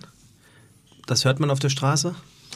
Oder sagt man sowas Ja, jetzt in nicht? Hamburg kenne ich einen, ja. Sagt man das, sagt man das nicht? Ich glaube Fabio Hebel. Ich glaube Fabio Hebel möchte den Stern. Ja, kann So, durchaus sein. das glaube ich. Ja. Also da, ich glaube, der hat sich das auf die Fahne geschrieben. Äh, der möchte einen. Mhm. So weiß auch noch nicht, ob es funktioniert und das meine ich nicht negativ oder positiv werten, weil ich noch nicht beurteilen kann, warum es den Stern gibt. Also in einigen herausragenden Küchen spürst du es sofort, weil sie wirklich aber nochmal, Geschmack ist subjektiv, spüre ich das sofort, weil ich denke, ja. Und bei anderen Küchen denke ich manchmal, Oh, Mensch, so ein bisschen Eigenständigkeit wäre auch ganz spannend, um und einfach nur lecker kochen reicht in meinen Augen halt nicht. Ich finde einfach lecker kochen mit einer eigenen Philosophie oder mit einem eigenen Gedankengut wäre ganz schön. Ich finde, es sind gerade in dieser Ein-Sterner-Gastronomie Verhältnis viele äh, Kopisten unterwegs. Ja, da muss ich aber auch sagen, wenn du zum Beispiel, das habe ich auch gemerkt, ne, wenn du jahrelang auch mal in guten Läden gekocht hast, wo du sagst, also damals, als ich äh, so die Lehr- und Wanderjahre hatte, gab es tatsächlich nur drei, Ster äh, drei Restaurants mit drei Sternen und 14 Restaurants mit zwei Sternen. Mehr gab es da nicht. Heutzutage sind es 10 mit drei und über 40 mit zwei. Also heute ist die Auswahl wesentlich größer. Damals war die Auswahl verdammt gering und du hattest echt ein Schwein und hast dich ein Loch im Bauch gefreut, wenn du in einem dieser Restaurants eine Stelle ergattert hast. Ja. Und dann hast du natürlich auch alles da investiert und auch möglichst, um auch möglichst viel zu lernen. Ja. Welche Dreier waren das? Ähm, Schwarzwaldstube, dann, War äh, dann äh, Jean-Claude Bourgueil im Schiffchen Hm, nicht. und äh, Witzigmann. Witzigmann. Der hatte auch drei zu dem Zeitpunkt. Das war 1992, 93 so. Und dann Ja. habe ich mal mein Lehr- und Wanderjahr begonnen. Und diese drei hatten dann diese drei Sterne. Und da kamst du eigentlich, außer Lehre kamst du da nicht ran. Keine Chance. Also erstmal musstest du so ein bisschen, äh, bisschen rumgucken, wo was gibt. Und dann war ich bei Otto Koch. Und er erzählte mir das und dann äh, kommt man in diesen, in diesen Alltag und in diesen Betrieb da rein und lernt und schaut und kriegt dann von den Kollegen mit, okay, ähm, das ist hier wirklich was ganz Besonderes. Ne? Die haben einen Stern und was heißt das? Dann beschäftigt, fragt man das mal nach. Ne? Was ist denn das Maximum? Wenn hier einer ist, was ist das Maximum? Ja, drei. Und wie, ja, es gibt nur drei Restaurants davon. Und ich sage, kann man sich da bewerben? Kommt man einfach so hin? Nee, da hast du keine Chance. Da muss ich jetzt erstmal wirklich hier richtig ein paar Jahre investieren und dann kannst du vielleicht mal überlegen, dich dazu bewerben und selbst dann äh, hast du eine ganz geringe Chance, da angenommen zu werden, weil da bewerben sich jede Menge. Die haben eine Warteliste und das dauert. Ist ja eigentlich ein dummer, eigentlich ist ein dummer Gedanke. Ähm, wenn, wenn ich das so jetzt mal auf, auf Fußball übertrage, dann ist das so, äh, du, du bist FC Bayern München, hast aber keine Jugendabteilung kaufst dir einfach nur das Beste vom Markt weg, was andere in die Ausbildung investiert haben. Weißt du, ich nehme ich nehm die Leute erst, wenn sie fertig sind. Ich aber, aber letztendlich ist es ja so. Ja. Letztendlich ist es ja, ja so. Ja. Also Bayern hat auch eine Jugendabteilung, aber wie viele junge Spieler tatsächlich aus der Jugendabteilung schaffen es in die erste Mannschaft rein? Du darfst nie ein, ein Statement von mir mit einer Gegenfrage beantworten, weil dann kenne ich mich schon nicht mehr aus. Ich habe gar keine Ahnung von Ist so. auch egal. Ich dachte nur, es ist ein schönes Argument. Aber, aber ich, ich hatte damals Müller. auch so ein bisschen Blut geleckt. Müller, Müller, Müller. Müller ist von Bayern, glaube ich, oder? Ja, war vor 50 Jahren schon so und heute auch. Ja. ja also Oliver Kahn. Auch. Also Oliver Kahn ist ein... Jugendabteilung. Philipp Lahm. Nee, Oliver Kahn kam aus Karlsruhe tatsächlich. Stimmt.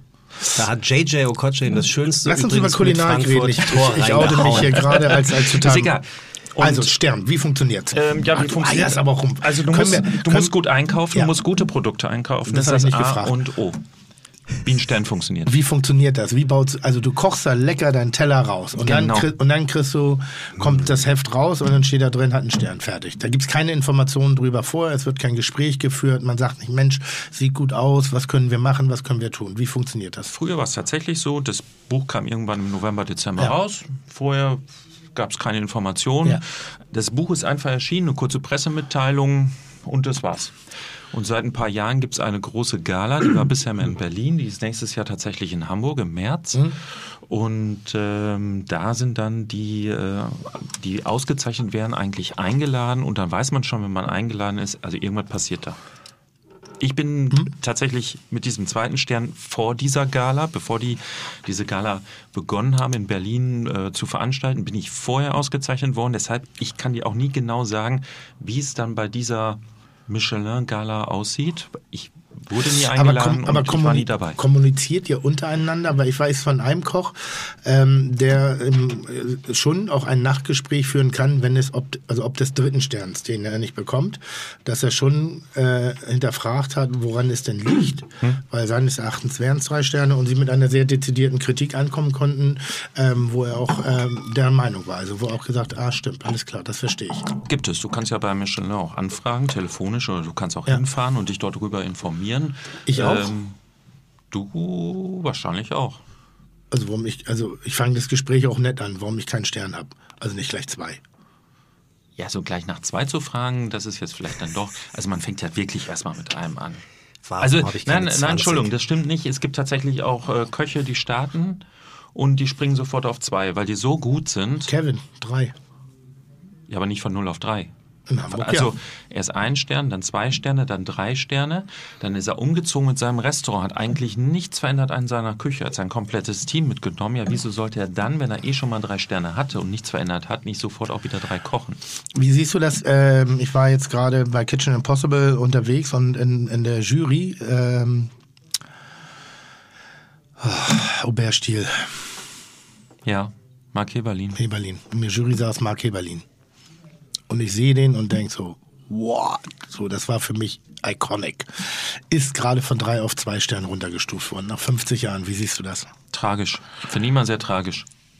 Gerechtfertigt? Keine Ahnung, ich war nicht beim Essen.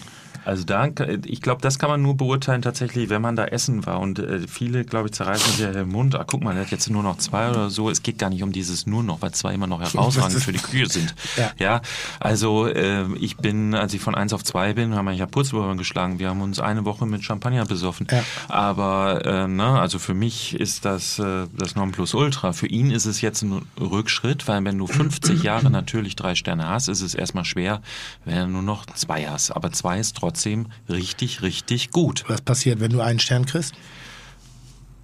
werde ich mich wahrscheinlich auch erstmal eine Woche besaufen und dann was Härteres trinken.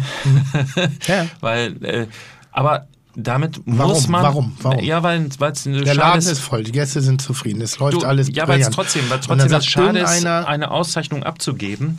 Aber man muss dann eigentlich auch objektiv sagen, ähm, alles, was hochgeht, kann auch irgendwann mal runtergehen. Das ist, das, die Möglichkeit besteht. Ja, Hier in, in Hamburg, als es die Abstimmung gab, Olympiade ja oder nein, Hm. haben sich plötzlich alle dafür entschieden, nein, möchten wir nicht. Und die Politik war total überrascht. Ja, wie? Haben wir gar nicht mit gerechnet. Ja. Ja, hör mal, wenn du, wenn du das zur Abstimmung bringst, musst du auch damit rechnen können, dass du mal Nein kriegst. Ja gut, aber es hat ja andere, also es wird ja von außen anders wahrgenommen. Ich hab's, also ich, ich bin der Meinung, dass jemand wie Mark Eberlin, der drei Jahre lang, äh, 50 Jahre lang drei Sterne hatte, der einer auch der Lichtgestalten der gesamten Industrie, Gastronomie und Kulinarik ist, das über Jahre geschafft hat. Und wir haben eine Entwicklung derzeitig in der, in der Kulinarik, du, du kannst kaum dieselbe Tellersprache überlebt kaum ein, zwei Jahre. Es kommt immer wieder was Neues. Also das ist ein, du musst ständig an deiner Stilistik arbeiten, du musst ständig definieren. Du und äh, äh, auch Thomas Martin, ihr reduziert euch gerade wieder sehr, sehr klar. Vorher wart ihr auch beide verspielter. Jetzt werdet ihr immer klarer und, und fokussierter wieder auf die in der Tellersprache als in der Produktauswahl, auch als in der Aromatik. Es ist weniger und dadurch mehr kreativ. Es ist mehr bekannt in der Produktauswahl und der Aromenzusammenfuhr als in der in der in der Fremd in der, in der Fremd wie soll ich sagen ähm, Fremdwahrnehmung? Nee, ähm, in Exotik in der Auswahl der Produkte. Und dadurch werdet ihr klarer zu beurteilen. Ihr geht ein größeres Risiko ein, weil das sind Dinge, die ich beurteilen kann. Wenn du mir eine thailändische Tom Kagai hinlegst, kann ich das nicht beurteilen, weil ich nicht weiß, was eine gute Tom Kagai ist. Ich Was weiß, ist denn eine Tom Kagai? Eine Zitronengrassuppe. Danke. Mit Hühnchen. Ähm, wenn du mir die hinstellst, ich, ja, schmeckt mir, aber ich weiß nicht, ob es gut ist oder schlecht, weil ich noch nie damit konfrontiert, also ich, von, von meinem, Keine Vergleichswerte. von meinem, von meinem, vom Herkunftsland habe ich das einfach nicht. Und wenn so jemand wie der Mark Heberlin 50 Jahre lang diese Arbeit macht und 50 Jahre lang all unsere Teller so mit beeinflusst hat, ist es eine absolut Unverschämtheit in meinen Augen, wirklich, egal was er gerade kocht, ihm auf zwei Sterne runter zu, redu also zu reduzieren wenn das passiert bei so jemandem, gibt es für mich eigentlich nur eins, eine Hall of Fame. Nehmen ihn raus aus der Wertung, weil natürlich wird er älter. Natürlich wird er, hat nicht mehr den Bezug zu dieser jetzigen, modernen, zeitgenössischen Gastronomie, wo eben sehr exotisch, sehr extrem, sehr süß, sauer, alles Dinge, die gar nicht in der französischen Kulinarik so, so stattfinden. Ähm, da, das, da kann er nicht mithalten. Das ist so, als wenn wir sagen würden, Franz Beckenbauer ist kein guter Fußballer. Franz Beckenbauer oder ein nicht so geiler Fußballer, wie er war, Franz Beckenbauer mit dem Fußball der heutigen Zeit, könnte das nicht mehr. Der ist athletischer, aggressiver, dynamischer geworden. Ähnlich ist auch die Küche. Und wenn jemand das nicht nur ein, zwei Jahre gemacht hat, sondern über so einen langen Zeitraum, nimm ihn raus aus der Wertung, beschütz ihn vor der negativen Situation des Abwertens, weil es auf der einen Seite ist es eben das Gossip, also das, das die Aber rausnehmen aus der Wertung ist quasi auch schon eine Abwertung. Also wenn ihr sagst, hör mal, dieses 50 Jahr verteilen wir den mal gar nicht. Ja klar, es ist eigentlich auch schon nach 50 Jahren ist es fast Pack auch ihn in schon. die Hall of Fame. Aber- Drei Sterne forever. Aber deshalb sagte ich ja vorhin, ich fand es sehr tragisch. Und es ist bei jedem tragisch, nicht nur bei ihm mit den 50 Jahren, sondern bei jedem ist es eigentlich tragisch, der von drei auf zwei, das gab es auch mal in Deutschland. Äh, Heinz Winkler hat es auch mal erwischt, äh, von drei auf zwei runter. Und das ist dann tragisch, ja. Das ist, das ist auch für, für, fürs Geschäft ist das wirklich ein Knack, ein Knacks, ein großer Knacks, ist ein Knackpunkt. Dann kann man nur immer hoffen, dass die Stammgäste immer einem die Treue halten, dass sie immer weiterkommen, ja. Und ähm, das, das einerseits ist es ja das Gute, andererseits manchmal auch das Schlechte. Ne?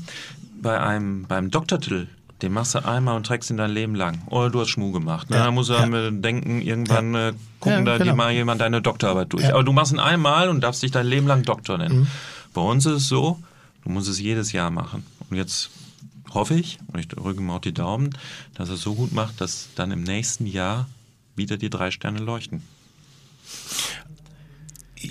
Ja, Gab es, gab es, ne? Das gab es bei Jean-Claude Bourgogne zum Beispiel, meine ich, gab es das sogar mal. Der wurde auch mal abgewertet ein Jahr und dann hat er im nächsten Jahr wieder so grandios aufgekocht, dann hat er die drei Sterne wieder äh, bekommen. Und, aber es ist natürlich ein Spiel, auf, auf das man sich einlässt und ähm, man muss jedes Jahr wieder neu dahinter sein. Man darf sie nicht ausruhen. Nicht mal ein Jahr darf man sich ausruhen, sondern muss eigentlich immer gucken, dass es Topware, dass man A, Topware einkauft und bekommt auch. Das ist ja auch nicht immer gegeben. Ne? Äh, bestellst einen schönen Steinbutt, ja, und dann sagt dein Lieferant, nee, war Sturm, keiner ist rausgefahren, kriegst nix. So, das ist schon ein Problem. Ne? So, also erstmal auch die Topware zu kaufen, einzukaufen, immer genügend Mitarbeiter zu haben, die damit auch verstehen, äh, damit umzugehen, die auch zu trainieren, dass du immer ambitioniert und auch sehr, sehr, sehr wissbegierige Mitarbeiter hast. Und dann natürlich auch ähm, Geschmack letztendlich ist immer ein bisschen subjektiv. Ich hätte jetzt gerne eine Antwort, die, wenn es geht, nicht Ich darf nochmal. Ja, klar. Die, wenn es geht, nicht PR-technisch ist, sondern die, die, die sehr ehrlich ist. Wie, motivier, wie, wie motivierst du dich und Wie ich mich motiviere? ja, wie motivierst du dich tagtäglich immer wieder dich mit, der, mit dieser Energie an den, Herd zu, an den Herd zu stellen, wenn du eigentlich nur noch bestätigst? Weil ich Spaß am Kochen habe, Punkt. Weil, weil du äh, vorhin so in Frage gestellt hast, wieso putzen du so gerne Artischocken, Ja, das, Kaisergranat? ja, ja, das ist verrückt. Ich habe da Spaß dran. Das ist, andere haben Spaß, sich ein schönes Auto zu kaufen und mit möglichst viel PS und dann zum Nürburgring zu fahren und da die Sau rauszulassen. Ich habe Spaß an der Artischocke. Ich habe Spaß an Pfifferlingputz. Ich habe Spaß an schöne Steinpilze, kleine Champagnerkorken. Ich habe Spaß an schönen Blattspinat. Also Ja, ja, dann noch, simple Sachen Noch Steinpilz. Spinat bin ich sofort wieder im Rennen. Pfifferlinge kommt in die Artischockenkiste. Liebe, liebe Jungs und Mitarbeiter und Kollegen von Herrn Christoph Rüfer, sollte die Saison wieder aufkommen und es gibt wieder reichlich Artischocken und Pfifferlinge zu putzen und Kaisergranat auszulösen. Wir haben es hier gerade hochoffiziell, er macht das wahnsinnig gerne. Gibt ihm die Arbeit, er freut sich so dran und äh, es ist eine ganz große Leidenschaft. Ihr macht ihm Geschenke damit. Früher kamen Artischocken ja immer nur aus äh, Frankreich, aus äh, warmen Ländern, Spanien, auch Italien. Tatsächlich werden jetzt auch hier in Norddeutschland angebaut. Es gibt hier einen Food Scout, Bernd Sauter Gedicke Ja. und essbare Landschaften. Und die bauen tatsächlich Artischocken in Schleswig-Holstein an. siehste. Und da kriegt man einen Traum von gelernt. Artischocken im Sommer. Bernd Sauter und ich sind auch in eine besondere Beziehung. Ich glaube, er hält mich für einen kompletten Vollpfosten. Was? Ja, ja. Ist das so? Ja, Bernd, ja. Für, warum? ja, das frage ich mich Das, auch, aber wir mögen uns so trotzdem. liebst. Aber nein, das ist ganz spannend. Das ist mal so einer der Menschen, wo ich sage, auch mehr davon in der Gastronomie. Also Bernd ist ja so ein Kuriosum, der biegt manchmal mit Dingen um die Ecke. Ja. Maulbeeren hat er mir jetzt mitgebracht. Da habe ich geguckt, sag mal, was mache ich damit? Beziehungsweise wie mache ich das? Und jetzt wird es wieder spannend, Ja. Weil da lernst du wieder was. Ja. Das Aber- ist für mich immer das Aber das Spannende. meine ich, das ist wirklich so ein Food Scout, der so ein bisschen im Rahmen der Nordic-Küchenentwicklung Ja. sehr präsent ist, sich sehr stark wieder für den Anbau äh, alter Gemüsesorten einsetzt. Und jetzt reden wir mal mehr als nur die lilafarbene Karotte, ähm, sondern sich wirklich intensiv auseinandersetzt, ähm, teilweise mit einer Begeisterung bei uns in die Küche kommt und uns irgendwas anbietet und ich sage, naja, schmeckt halt grün. Und er so, nein, wie kannst du das sagen? Dahinter die leichte Nuancierung, merkst du nicht die Ananasnote? Und ich sage, ich gebe dir gleich Du fragst das Ananasnote. natürlich auch provokant, ne? Ja, ja, der, aber Der wirklich, arme Kerl. Und ich glaube wirklich dadurch, dass, dass ich eben auch nicht einfach nur, nur, Wenn du nur das so zu Bernd sagst, Ja. das wäre so, als würdest du deinem Sommelier sagen, hier der Aliot, der, der, ist aber lecker. Ja, ja. lecker, einfach nur Was- lecker. wer oder was sagt ein Aliot? Nein, da steckt noch viel mehr dahinter. Ja? Nee, aber das weiß ich eben so. Und ich glaube, er hält mich echt für einen Vollidioten. Aber nett, also ganz liebevoll. Ne? Und er weiß ja, dass ich auch brenne und dass meine simple Sichtweise manchmal auch einen Kern einer Wahrheit in sich trägt, aber hin und wieder mir ein bisschen Bildung auch ganz gut zu, zu Gesichte stehen würde. Aber ihr beiden äh, seid äh, unfreiwillig in genau die richtige Richtung äh, heute gegangen, die ich äh, euch treiben wollte. Wir haben so viele äh, Zuschriften immer tatsächlich. Vielen Dank nochmal dafür. Wir bemühen uns immer alles zu beantworten und auch zu thematisieren. Ähm, und es wird so oft gefragt, wie entstehen eigentlich Gerichte? Also wie setzen sich äh, Sterneköche, Köche, Gastronomen zusammen? Mit wem setzen sie sich zusammen? Wie lange dauert sowas? Und aus diesem Grunde, lieber Tim und lieber Christoph, habe ich für euch heute etwas vorbereitet und zwar, dass die Entstehung eines Fiete-Gastro-Menüs in drei Gängen. Und für jeden Gang habe ich es, äh, hat Fiete es geschafft, Paten zu organisieren. Und zwar äh, für den für die Vorspeise, für die Hauptspeise und für das Dessert. Ich sage jetzt nicht, wer für was steht, aber wir werden gleich, wir werden gleich von drei Menschen etwas hören, die euch anleiten, was ihr in die jeweiligen Gänge mit reinzaubern sollt. Wir haben die Jungs von Salt and Silver, die Pate stehen. Wir haben Toru Nakamuro, der für einen Gang Pate steht. Und wir haben ähm, Marco De Andrea, der für einen Gang Pate steht. Und ich werde euch jetzt äh, diese Zettel hier verpassen. Und dann werden wir heute mal live ein Fiete Gastro Dreigang-Menü kreieren, beziehungsweise wir beide, damit unsere Hörer mal mitbekommen, wie Tim Melzer und Christoph Rüfer gemeinsam an so ein Menü rangehen. Und ihr dürft bestimmen, mit welchem Gang ihr anfangen wollt. Und dann bekommt ihr die geheime Zutat von einem der eben drei genannten. Wir machen alle drei jetzt. Ihr macht alle drei ja, jetzt? Oder? Ja. Oh, also jeder macht alle drei, ne? Ja. Ihr beide zusammen. Ah, ja. ne? Äh, Wir bleiben unserer Linie ein bisschen treu. Wir Wir versuchen uns zusammen. jetzt nicht anzupassen, dem jeweils anderen. Nein, überhaupt nicht. Ich möchte gerne, dass ihr beide einen, kreat einen kreativen Prozess startet. Vorspeise. Wie ein Menü entsteht. Vorspeise. Dann bitte spitzt die Ohren. Das ist zur Vorspeise an euch herangetragen worden. Hallo lieber Tim, lieber Sebastian und lieber Christoph. Hier ist Cosi von Salt and Silver und ich habe heute die große Ehre, euer Pate zu sein für die Vorspeise. Gut, ist gut, Wir kommen ja aus dem Bereich Lateinamerika Oh. und kennen uns ganz gut mit Chilis aus. Deswegen habe ich mich äh, als Zutat für euer Menü, für die Vorspeise, für die Chipotle Chili entschieden. Chipotle Chili ist eigentlich eine überreife und getrocknete Jalapeno Chili, wird dann geräuchert und bringt natürlich neben der Rauchigkeit so ein bisschen äh, erdige Töne und sehr viel schokoladige Töne mit. Äh, nebenbei ist sie natürlich auch noch ein bisschen scharf, aber wir stehen ja auf ein bisschen Bums in unseren Gerichten und wissen damit umzugehen. Kleiner Tipp, Hitze oder Kälte oder Fett. Bin gespannt, was ihr daraus macht. Viel Spaß. Verstanden? Natürlich, ja nicht doof. Worauf ich hinaus will. Ja. Gut. Ja, dann fangt doch mal an. Ich will selbst Hast schon was fertig, lernen. oder? Ich bin fertig, ja. Äh? ja. Also Wahnsinn. Das ist das ist Miteinander, kein Gegeneinander, ne? Aber wir arbeiten jetzt Ja, zusammen. ihr kreiert ein Fiete Gastro-Menü zusammen. Zusammen. Ah, okay, okay. okay, Zusammen. Okay. Ja. Ihr überlegt euch jetzt, hm, jetzt hat er das gesagt und das, wer Ja. denn das? Also in der Tat, so wie er es gerade Irgendwas mit angesagt hat. Chipotle äh, fand ich sehr interessant. Überreif und getrocknet. Ich wusste nicht, dass sie überreif ist, aber ähm, das, was er jetzt gesagt hat, erdig, rauchig, schokoladig, bietet mir natürlich eine gewisse Welt an. Jetzt überlege ich persönlich gerade, wann habe ich das letzte Mal wirklich lecker scharf gegessen. Das ist bei mir gerade erst drei Tage her, deshalb werde ich auch das Gericht jetzt gleich kopieren. Ähm, und ich überlege, was will ich denn mit der Chili hervorrufen? Ich denke mal, dass Sie eher in die Richtung Soße gehen. Bei mir geht es eher gerade in, im Gedankengang in ein Stir-Fry. Was ist das? Stir-Fry ist ein, ein, ein für mich kurz gebratenes äh, Pfannenschwenkgericht. So, und ähm, weil ich eben finde, dass Chili in der Kombination, Achtung, mit Zucker, Knoblauch und äh, äh, Chili, Knoblauch, Zucker und Salz einen unfassbaren Umami-Effekt hergeben, der in die Richtung von Chipstüte geht. Ich versuche jetzt gerade nicht mit der hanseatischen Zurückhaltung und Subtilität eines Christoph Rüfers zu kommen, sondern ich mache es eher, eher wie, wie Kalle Schwensen einfach direkt mit der Faust ins Gesicht. So. Macht er nicht, aber ähm, also meine Idee, ich bin auch jetzt auch kein, ich mach, ich, ich, mal, er schreibt die ganze Zeit überlegt und skizziert.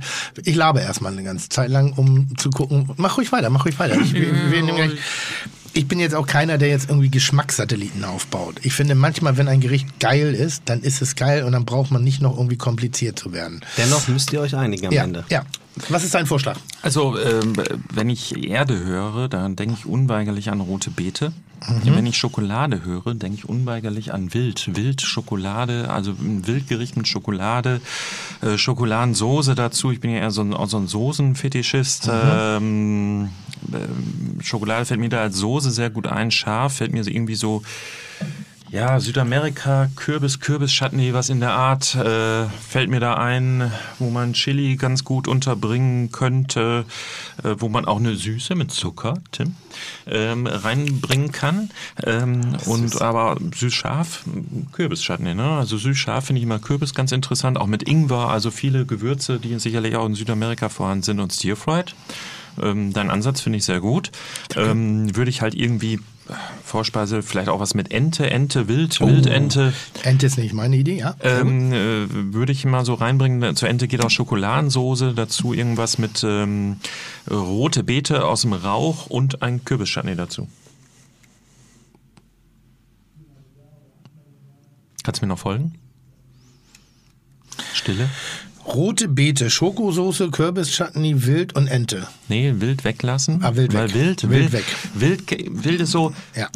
Schokoladensoße passt gut zu wild. So, Was ist eine Über- Ente also Wild auch als Wildente. Ja, ja, ja Ente gibt es auch als Wildente, könntest du aber auch normale Ente nehmen, sagen wir Mhm. mal. Ne? Aber äh, die Wegstrecke ist nicht so lang zwischen, wenn man sagt Wildente, Schokoladensoße, Wild.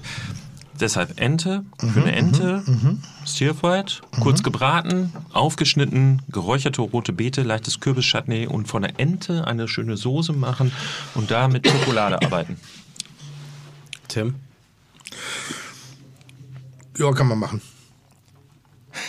Haben wir die Vorspeise schon? Nee, das, das ist so, ich, ich bin. bin Ist fast also, schon ein Hauptgang, ehrlich gesagt. Hä? Ist fast schon eher ein Hauptgang. Weil die Ente gebraten tatsächlich ja dann doch eher sowas, einen Hauptgang-Charakter hat, oder? Ja. Vorspeise ist ja meistens eher was Kaltes. Kalt nicht, aber Ein Appetitanreger. Aber ein Appetitanreger. Ähm, ich, ich, ich sehe das, was er erzählt. Ich, ich langweile mich da immer, weil ich rote Beete und Kürbis beides nicht so geil finde, außer direkt gekocht. Also rote Beete, ich liebe rote Beete auf Salz gebacken, pur, leicht aromatisch, aber ganz wenig immer nur, ne? weil das ist so der schönste Geschmack. Ich bin auch kein Freund von, machen wir auch alles im Restaurant, aber jetzt denke ich, was ich kochen würde. Und ich würde halt mehr auf die, ich, ich vermisse jetzt hier die Schärfe. Ich vermisse jetzt hier wirklich die Chipotle Chili, ähm, die ja eine besondere Aromatik hat. Die versuchen wir zu ergänzen durch andere Produkte, anstatt einfach die Chipotle zu benutzen. Wäre jetzt mein, mein äh, Gedanke, lass uns das wirklich nach vorne bringen. Und es gibt so eine schöne koreanische Barbecue-Soße. Gibt es in Dosen, silbernen Dosen, ist glaube ich so ein kleiner, so ein kleines Schwein drauf oder, oder ein Stier.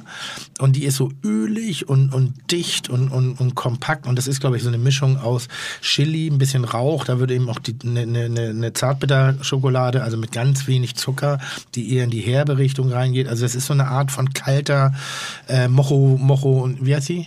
Werde Nee, eigentlich. nee, nee, Mojo, die, die bei den Mexikanern. Die eigentlich braune. Mocho Werde in grün. Ja, aber bei den Mexikanern die braune Soße. Da sind 35 Zutaten drin, da sind Nüsse drin, da sind, äh, äh, ich glaube, Bohnen drin, da sind diese Chilis drin, da sind äh, Knoblauch, Zwiebeln, da ist ganz viel drin. Das ist eine Art mexikanisches Curry. Sieht scheiße aus, also wie flüssige. Und die hast du schon mal in Mexiko oder wo hast du die Ja, gegessen? ja, genau, genau. Und ich, ich bin ich kein Riesenfan von, mir ist sie zu muffig. So, wie machen wir das? Wie machen wir das jetzt? Also Ente bin ich dabei. So, jetzt machen wir mal ein bisschen schick. Wir machen, also mein Vorschlag wäre ein Entenkeulenkonfit. Schön Was ist mit der ganzen, Konfi. eingekocht im Fett. In Fett gegart. Nur, nur den Unterschlägel. Die komplette Keule. Schön fettbedeckt, in den Ofen geschoben, Niedrigtemperatur, oder sagen wir mal 100 Grad und dann gart ihr das schön im eigenen Fett. Und dann nimmst du sie nur raus, sieht ein bisschen aus wie mein Arsch im Sommer, wenn ich das erste Mal an den Strand gehe, im. Glas, dann packst du das Ding aber an den, in den, in den Ist aber Ofen. saftig und zart, Ja, wie ja. Tims Arsch. Und dann, und dann packt man das aber wie auch in, am Strand in den Ofen, bisschen Oberhitze, also ein bisschen höhere Hitze. Und dann tritt das Fett, das überschüssige Fett langsam aus und die Haut knuspert richtig schön auf. Und das kann man ja in so einem schönen Gewürzsud kochen, so wie du es eben auch schon erzählt hast. Bisschen Sternanis rein, bisschen Ingwer, ein bisschen Pfeffer, Koriander. Ähm, dann nimmst du diese, diesen Unterschlägel, ja, dazu machst du so eine, so eine sehr deutliche Chipotle-Soße, also so eine Art, alles klein gehackt, angeschmort, karamellisiert, karamellisierten Zucker. Äh, äh, Schon Knoblauch. wieder Zucker. Nein, nein, Knoblauch.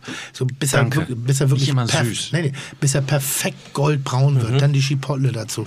Dann vielleicht ein bisschen eine schokoladige Bindung. Jetzt haben wir das, das, das. Und jetzt kommen wir zu deinem.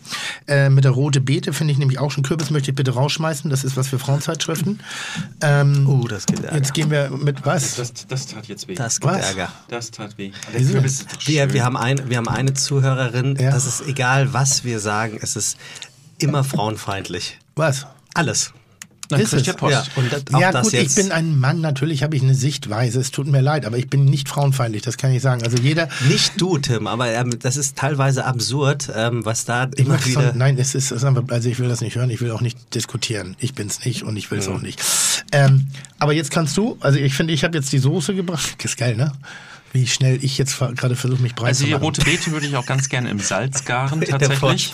Im Salzteig garen und dann so ein bisschen ausbrechen und dann so in Scheiben schneiden oder einfach nur in Stücke reißen und vielleicht noch irgendwas Knuspriges, sonst haben wir nur weich auf dem Teller. Nein, du haben ja doch das Entenkonfi. Ja, ist auch weich. Na, ja, aber doch nicht, wenn du es in der Haut nochmal aufknusperst. Das ist so Nee, das geil. würde ich, das würde ich nicht unbedingt. Nein, die Haut das wird dann ist nicht. so gut. Du nimmst das Entenkonfit und schmeißt es in die Fritteuse. Ich hätte noch ein paar geröstete, Fritte. karamellisierte Nüsse dazu gemacht. Auch gut. Das war übrigens hier sehr geil beim Dessert gerade. Die, Erdnüsse. die, Macadamianuss. Hier, Macadamianuss. das ist Macadamianuss gewesen im. Dessert, Die was ich mitgebracht habe. Lass uns Macadamianüsse nehmen. so. Karamellisierte. Ja. Haben wir Assi und Stern, finde ich, geil kombiniert. ja. Also es ist mehr assi gerade, weil es ein bisschen grobschlächtig ist. Weil Stern ist ja auch zurückhaltend. Strahlt aber mehr.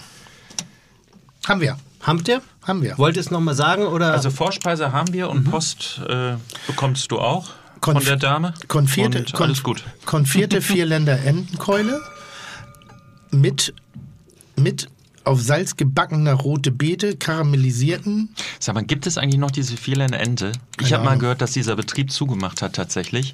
Und überall, wo jetzt hier noch Vierländer draufsteht, ist eigentlich Ente irgendwo aus Mecklenburg, ähm, Mecklenburg-Vorpommern Mecklen- oder Oldenburg. Mecklenburger Ente, Mecklenburger, danke. Mecklenburger Enten, konfierte Mecklenburger Entenkeule mit äh, Genau. auf Salz gebackener rote Beete, ein äh, äh,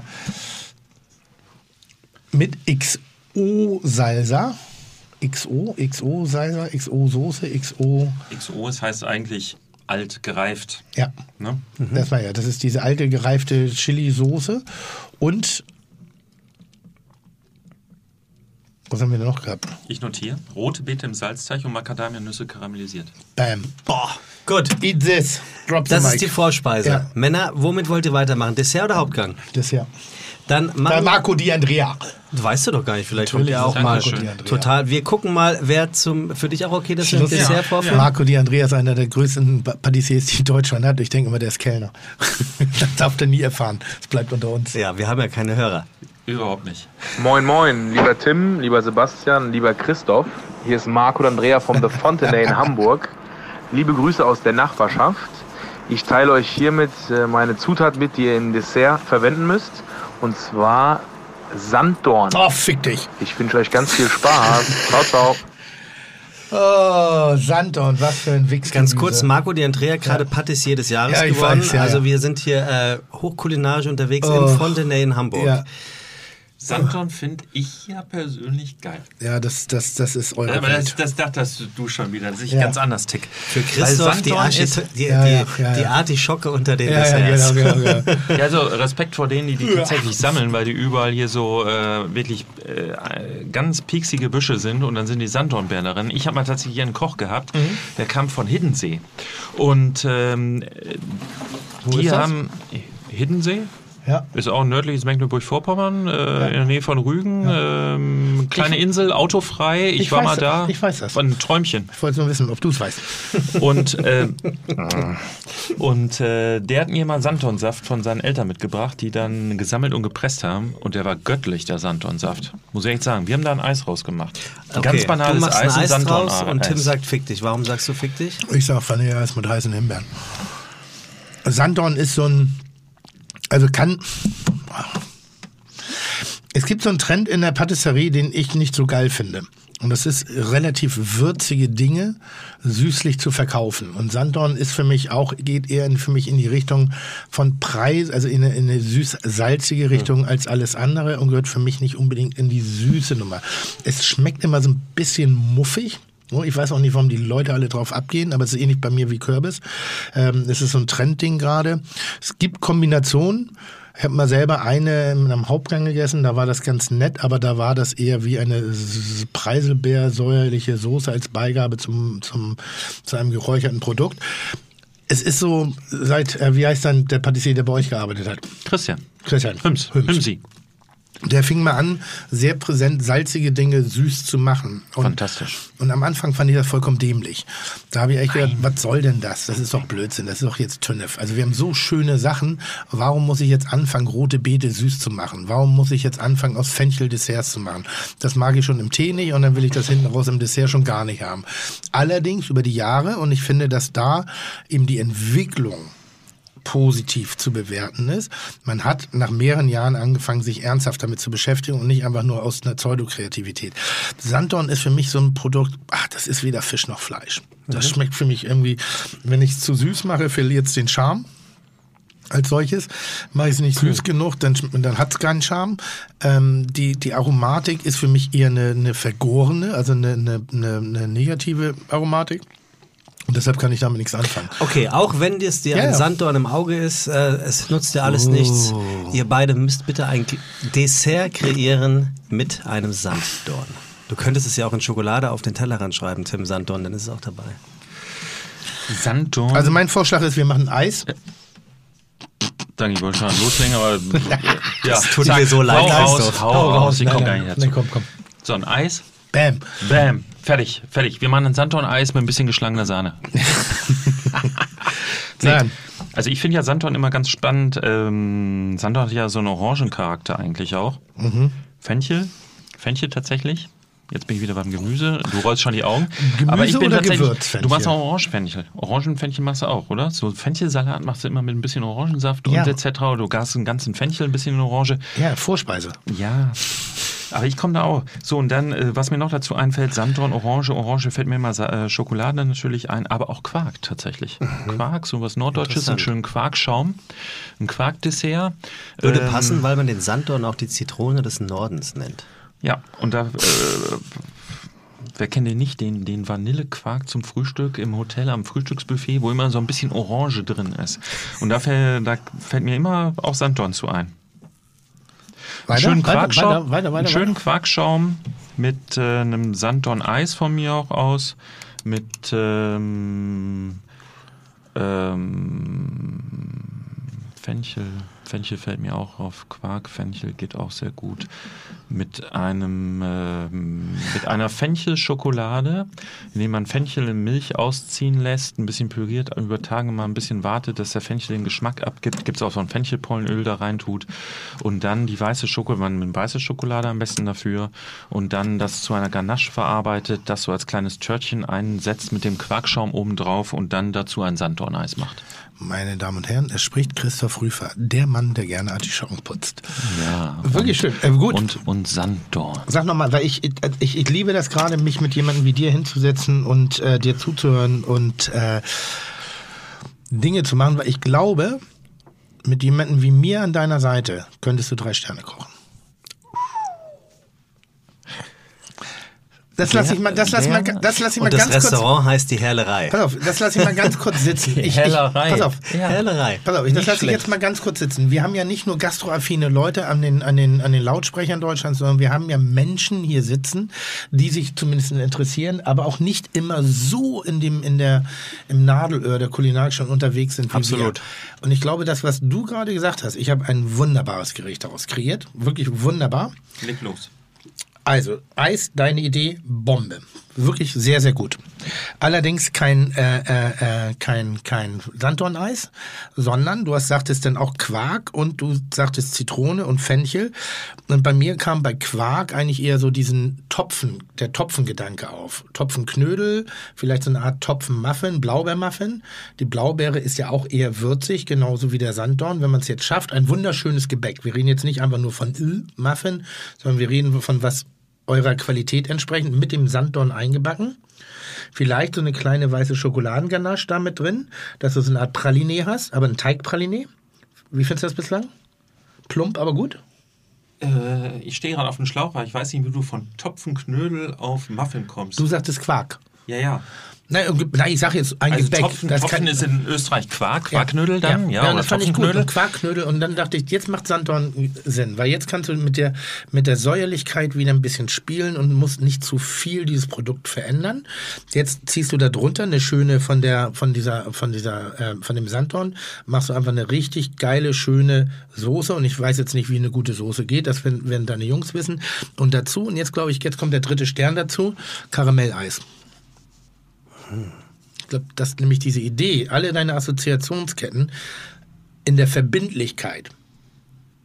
Könnten wir das Karamelleis vielleicht mit einem kleinen bisschen Salz machen? Unbedingt. Nein, wirklich, aber das meine ich ja. Weil Ich sonst habe ich wieder zu viel Zucker.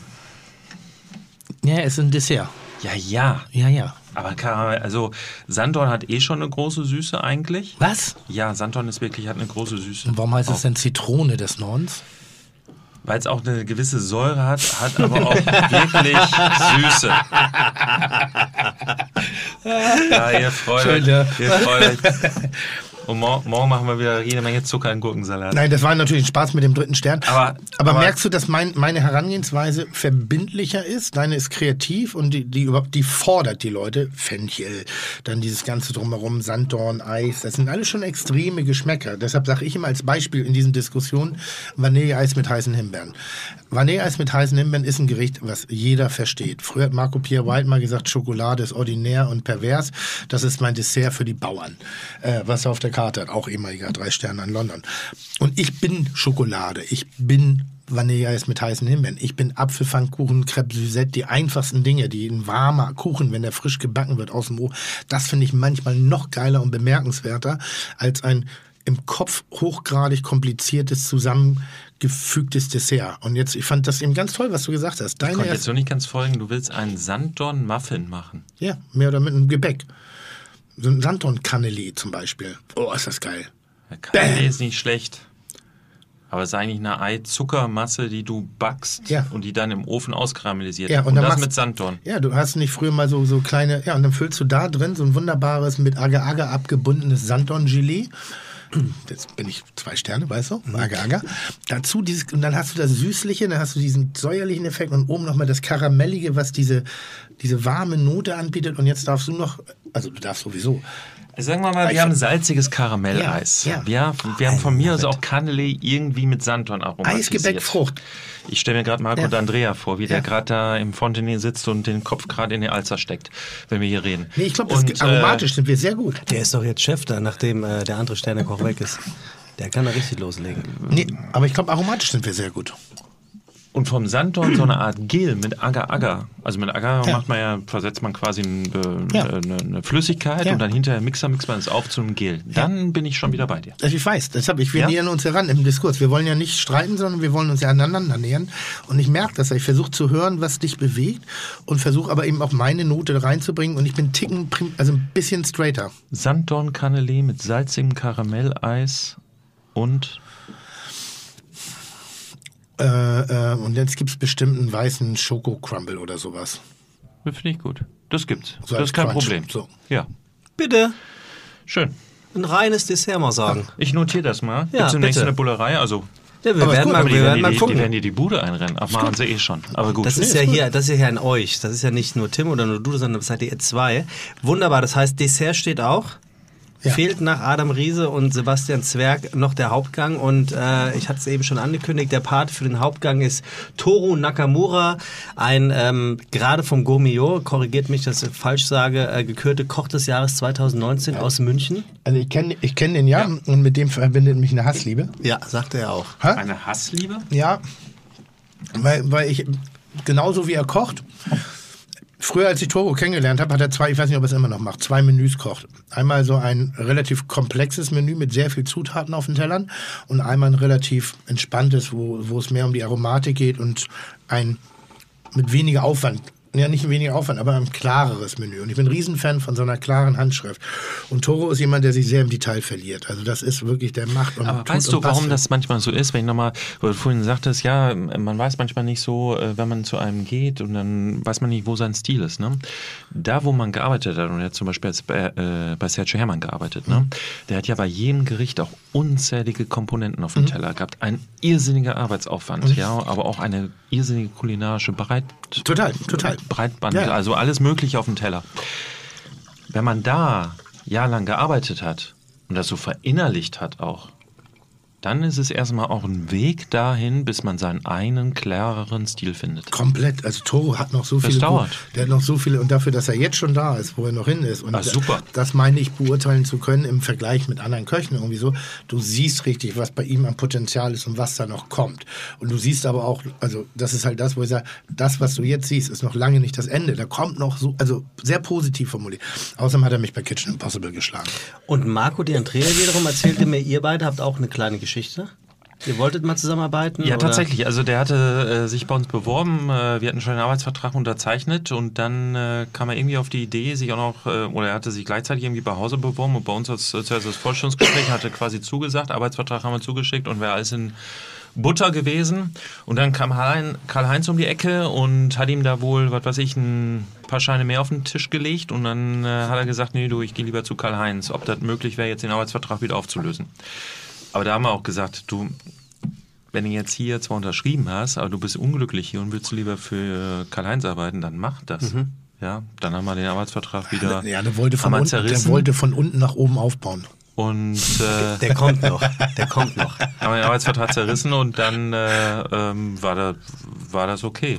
Heute ist er im Fontenay und äh, alles gut. Fontenay, Hamburg, äh, großes neues Hotel. Ja. Auch fünf Sterne. An der Außenalster Genau. und ja.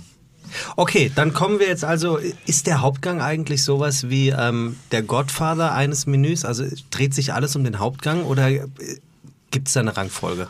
Meine, also ich kann es nicht beurteilen. Normalerweise brauche ich ja nur einen Teller zum Essen. Deshalb Mhm. ist automatisch der Hauptgang immer so ein bisschen. Früher haben wir in der Schule gelernt, du musst eine, eine, einen Aufbau schaffen, also von der Vorspeise auf den Zwischengang auf den Hauptgang hin. Das sollte der Höhepunkt sein und dann auf gleicher Ebene nochmal das Dessert als krönenden Abschluss. Ähm, was mir auffällt, ist, dass die, die, die, die Kreativität, die Geschmackswahrnehmung und der ja, die Art und Weise, wie derzeitig gekocht wird, mehr den Vorspeisen und den Zwischengängen steht als den Hauptgängen. Ich finde, ich habe in letzter Zeit sehr selten gute Hauptgänge gegessen, weil sie meistens zu kalt sind, weil sie nicht mehr heiß gekocht werden, weil sie alle auf Niedertemperatur und, und Wasserbecken gehen und dann hin und wieder nochmal. Also und du brauchst eben halt auch eine gewisse Zeit, bis eben 33 Komponenten auf dem Teller sind und da, das, da lässt manchmal Essen leider nach und man hat so ein bisschen versäumt, dem Produkt wirklich gerecht zu werden im Hauptgang, in meines Erachtens. Beim Hauptgang ist es wirklich so, wie du sagst, weniger ist mehr. Lieber ein bisschen weniger Komponenten und dafür heiß das Ja. auf, den, auf den Tisch bringen. Ich frage mich manchmal so, äh, wenn ein Gast sagt natürlich, ah, das Fleisch ist mir nicht heiß genug, okay, jetzt auch Medium Rare bestellt. Ähm, 100 Grad sind da, schließen sich von vornherein aus. Ja. Also das funktioniert gar nicht. Aber die Soße, die muss heiß sein, die Beilagen müssen heiß sein, ja. Und äh, tatsächlich ist es so, äh, öfters verschießt man eher sein kreatives Potenzial und auch sein geschmackliches Potenzial äh, bei Vorspeisen und Zwischengängen und beim Hauptgang sagt man, oh, jetzt, äh, ja, ist der Hauptgang, ne? Was meinen da? Jetzt meinen wir was ganz Klassisches. Nee, eigentlich ist der Hauptgang das Wichtigste. Punkt. Okay, dann wird euch das vielleicht im wahrsten Jetzt bin ich Sinne gespannt. Des Wortes schmecken und bitte. Ach, der Togo, ne? Hallo Tim, Sebastian und Christoph, hier ist Toro. Toro. Cool, dass ich Pate für euren Hauptgang des Fiete Gastromenüs sein darf. Es sollte bitte folgende Zutat beinhalten. Grüße. Ich mache es euch nicht gerade schwer. Es ist Wagyu. Tja, witzig, habe ich gerade auf der Karte. Hast du? Jo. Dann nennen wir das doch. Wie hast du es denn? Hauptgang fertig. Okay, Hauptgang fertig, gieß schon mal einen Rotwein ein, ja? Okay. Keine 100 Grad warm, aber die, muss, aber die Soße muss heiß sein. Wie, wie, Äh. ja, sag mal an, wie, wie habt ihr es auf der Karte? Oder? Ähm, ich habe hier irgendwo einen Korkenzieher dabei. Warte mal, hier, hier ist ein Korkenzieher. Macht ihr mal euren Dings, Ähm, ich mach euren ich habe es auf der Karte tatsächlich mit einer, dass wir Toro freuen, weil ich glaube, der macht, der, der freut sich über so ein Ferment Momentan ist ja Fermentieren immer so angesagt, wo ich eigentlich gar kein Fan von bin, weil warum fermentieren wir alle? Warum machen wir irgendwie fermentierten Spargel im, im, da, zu dem Zeitpunkt, wo es eigentlich frischen gibt? Total Bam! bekloppt. Endlich sagst du es mal. Ja, Nee, wirklich, aber weil ich verstehe fermentieren, um haltbar zu machen. Ich verstehe nicht fermentieren, wenn es Produkt frisch gibt. du, fermentieren haben wir ja eigentlich immer schon beim Sauerkraut Ja. gemacht. Das ist nichts anderes, ne? Ja. Fermentieren. Oder Kimchi. Ja. Ja, neben uns in Habe ich jetzt in Norddeutschland nicht so Etage- oft gemacht, Kimchi, aber Neben uns auf der Etage äh, wohnt äh, die Freundin von meiner Freundin Ja. und äh, die ist äh, halb Koreanerin Ja. und die macht immer Kimchi. Toll. Also Kimchi Ja. mag ich auch sehr gerne. Ähm, aber wir machen da so einen fermentierten schwarzen Pfeffer tatsächlich und der ist nicht ganz so bam, ja, der, der hat so eine so eine leichte Pfeffernote, schön abgerundet und ist nicht. Kriegst nicht auf? Egal. Ähm, und äh, der ist nicht so heftig. Und deshalb machen wir so eine fermentierte schwarze Pfeffersoße zu, eine Barbecue-Kartoffel, indem wir halt eigentlich ähm, eine Art Kartoffelpüree zaubern und äh, das äh, räuchern und ähm, ein bisschen auch mit Schärfe arbeiten dabei und dann hinterher wird das frittiert. So als eine Art Pommes kann man sagen, weil die, unsere Pommes ist rund. Ja. Und äh, dazu gibt es noch äh, geschmort vom Wagyu, ähm, die, die Rippe, die kurze Rippe, Shortrib geschmort und eine Miso Tamarinden Hollandaise.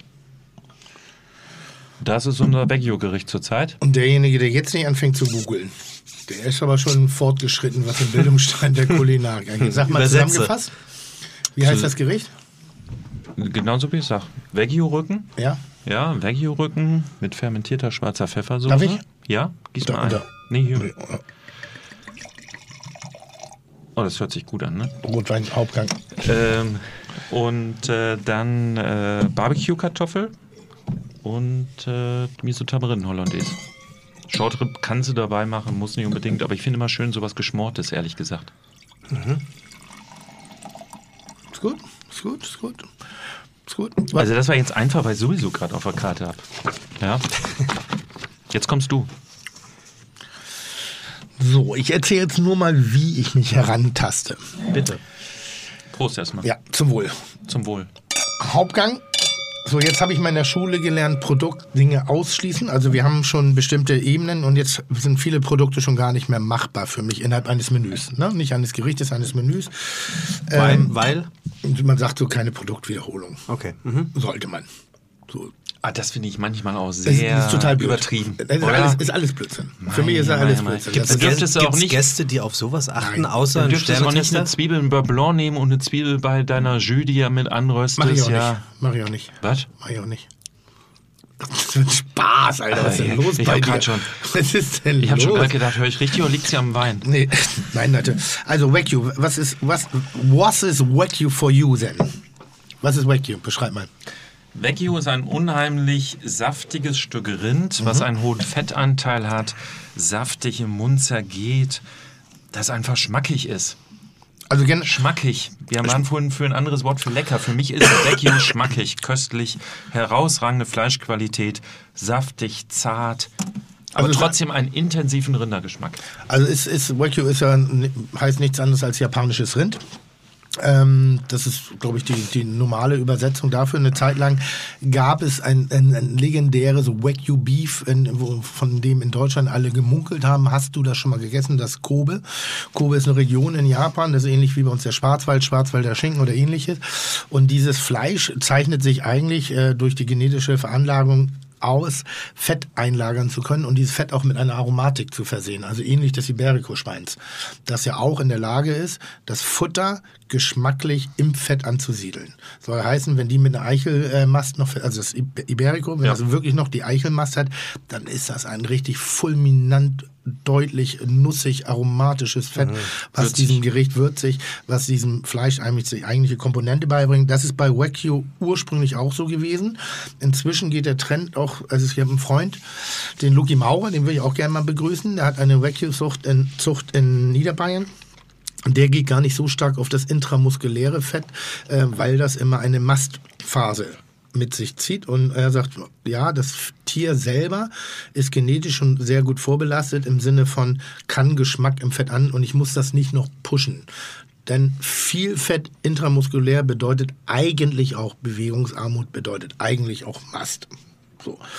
Ähm, aber generell kann man sagen, ein nussiges Fett vom Geschmack her, Ja, schon nussig im Aroma her. ja. ja. Intramuskulär, Vollmundig auf jeden vollmundig. Fall. Würzig. Würzig, also Aber auch unheimlich, eigentlich auch sehr leicht, ne? Schmilzt Hm? im Mund.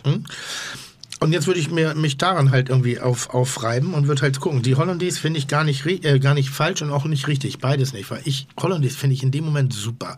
Gerade weil sie mit der Tamarind ange, äh, das ist eine Art Pflaume. Nee, Tamarinde ist eigentlich äh, vom Baum, sind so kleinere Früchte, die innen drin äh, Kerne haben und äh, hat eine unheimliche Säure. Pflaume. Kriegt man oft in Thailand. Thailand, Thailand, ja. Thailand, ja. Ja. Aber hat eher, er hat eher Säure, ne? Und hat so eine geile ähm, azidente Säure. Also es geht so ein bisschen in Richtung Keine von Süße, Rhabarber. mehr es Säure. Geht, es geht ein bisschen so eine Rhabarbersäure. Okay.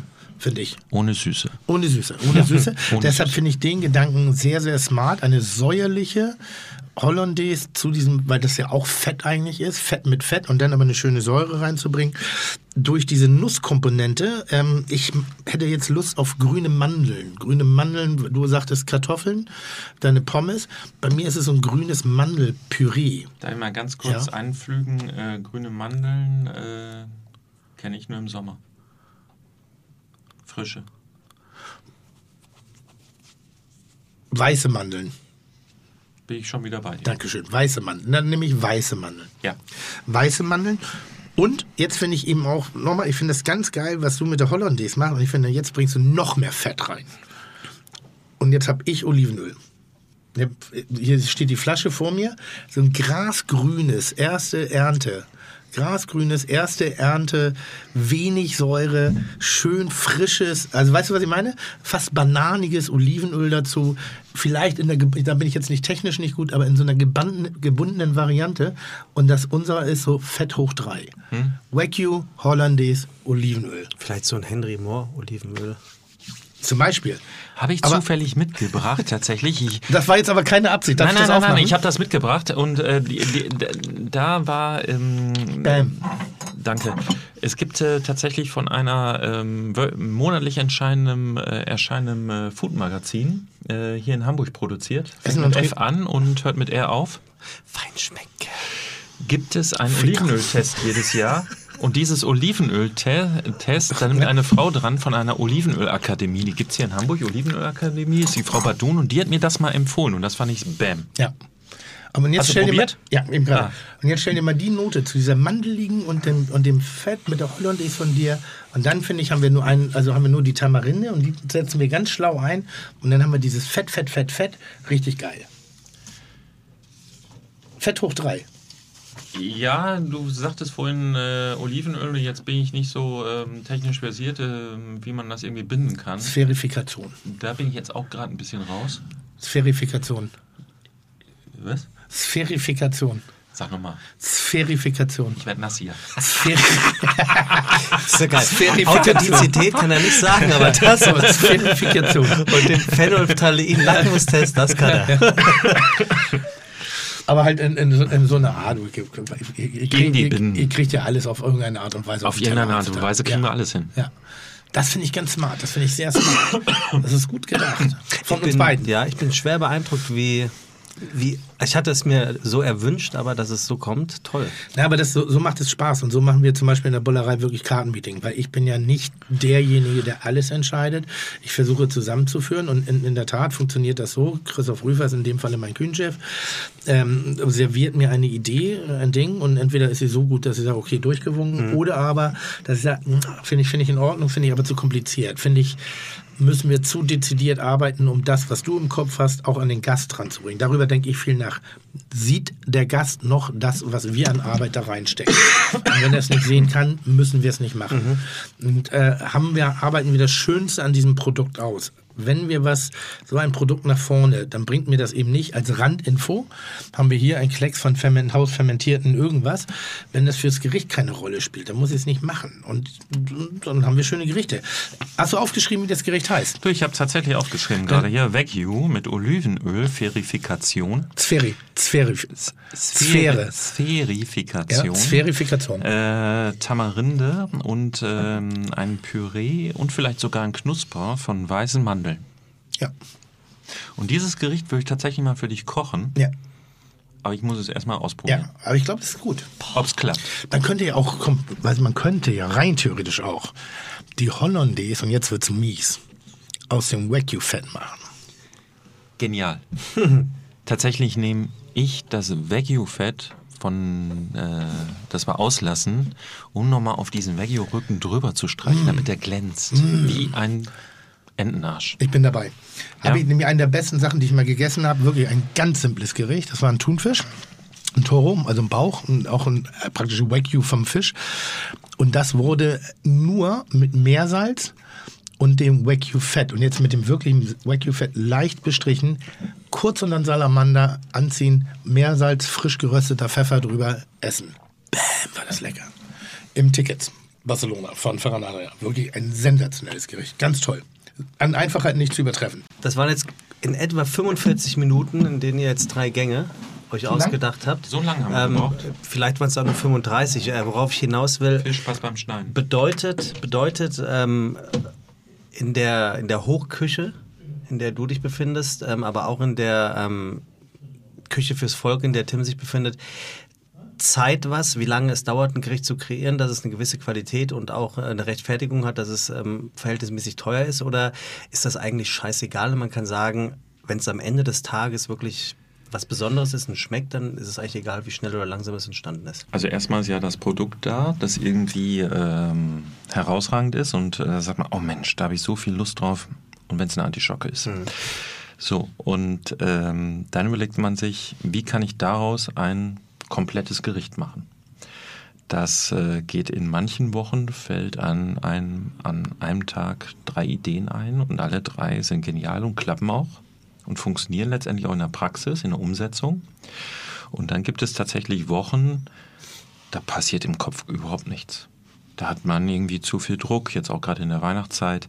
Da ist man mit dem täglichen Geschäft so sehr am Kämpfen und am ja, Arbeiten, ähm, dass man gar keine Zeit eigentlich für, für, ähm, für das Ausarbeiten der Gerichte hat auch. Ne?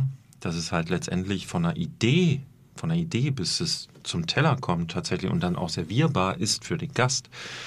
Das ist dann ein weiter Weg. Und manchmal ist der Weg immens kurz.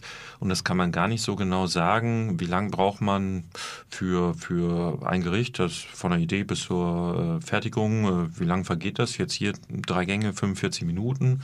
Wunderbar. Im Reell ist es, äh, sagen wir, von der Idee bis zur Ausfertigung 45 Minuten für ein Gericht. Ist schon sehr gut. Ähm, dann wird sicherlich nochmal Probe gekocht und verkostet und dann sagen wir, okay, das passt oder das passt nicht. Ähm, und manchmal dauert, wir hatten zum Beispiel mal die Idee, ein Sorbet zu räuchern. Ja, weil wir gesagt haben, Mensch, du kannst Fisch räuchern, du kannst Fleisch räuchern, du kannst vorhin Barbecue-Kartoffeln, habe ich gesagt, äh, Gemüse räuchern, ja, alles Mögliche. Ähm, wieso kann man nicht auch einfach mal versuchen, ein Eis zu räuchern? Ne? Und da haben wir mal ausprobiert und äh, verschiedene Ansätze gehabt, mit dem Rauchöl zu arbeiten, das im Räucherofen, äh, eine Ananas im Räucherofen zu räuchern und dann hinterher daraus ein Sorbet zu machen.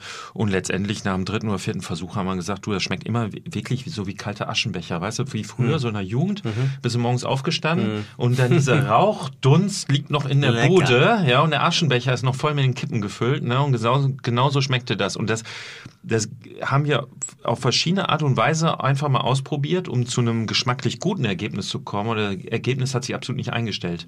Und das machen wir nicht jetzt, dass wir sagen, oh, heute haben wir nichts zu tun, heute machen wir einfach mal zehn, zehn äh, äh, Lösungen und probieren uns was, äh, probieren was aus.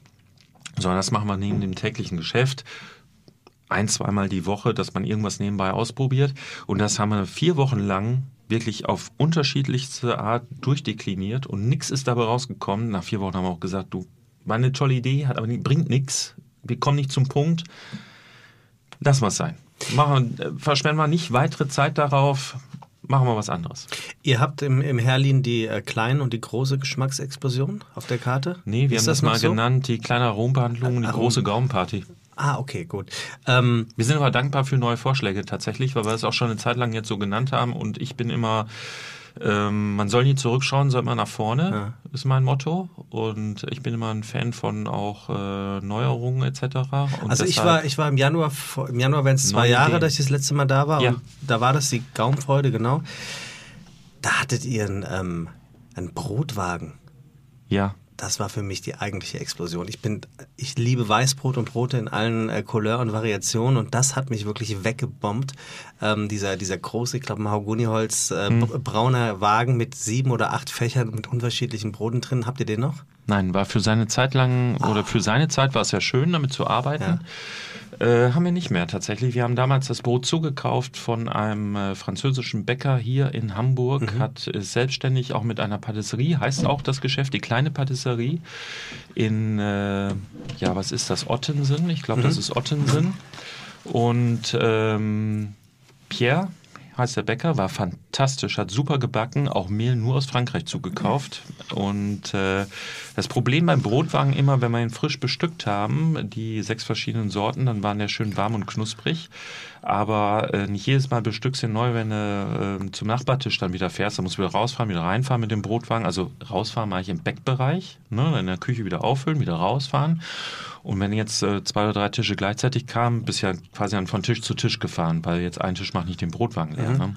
Und dann haben wir das tatsächlich gesagt, okay, dann ist das Brot halt irgendwann auch mal kalt und das ist nicht so schön. Und jetzt backen wir seit ungefähr zwei Jahren auch tatsächlich, also es muss kurz Selbst. nachdem du da gewesen bist, muss das gewesen sein, backen wir zwei Sorten Brot auch dann selbst. Einmal, äh, meine Freundin äh, hat mal eine Zeit lang auf Gluten verzichtet und dann erlebt man ja auch die dollsten Sachen. Man geht essen und dieses glutenfreie Brot, das ist meistens so ein TK-Brot, schon fertig in Scheiben geschnitten.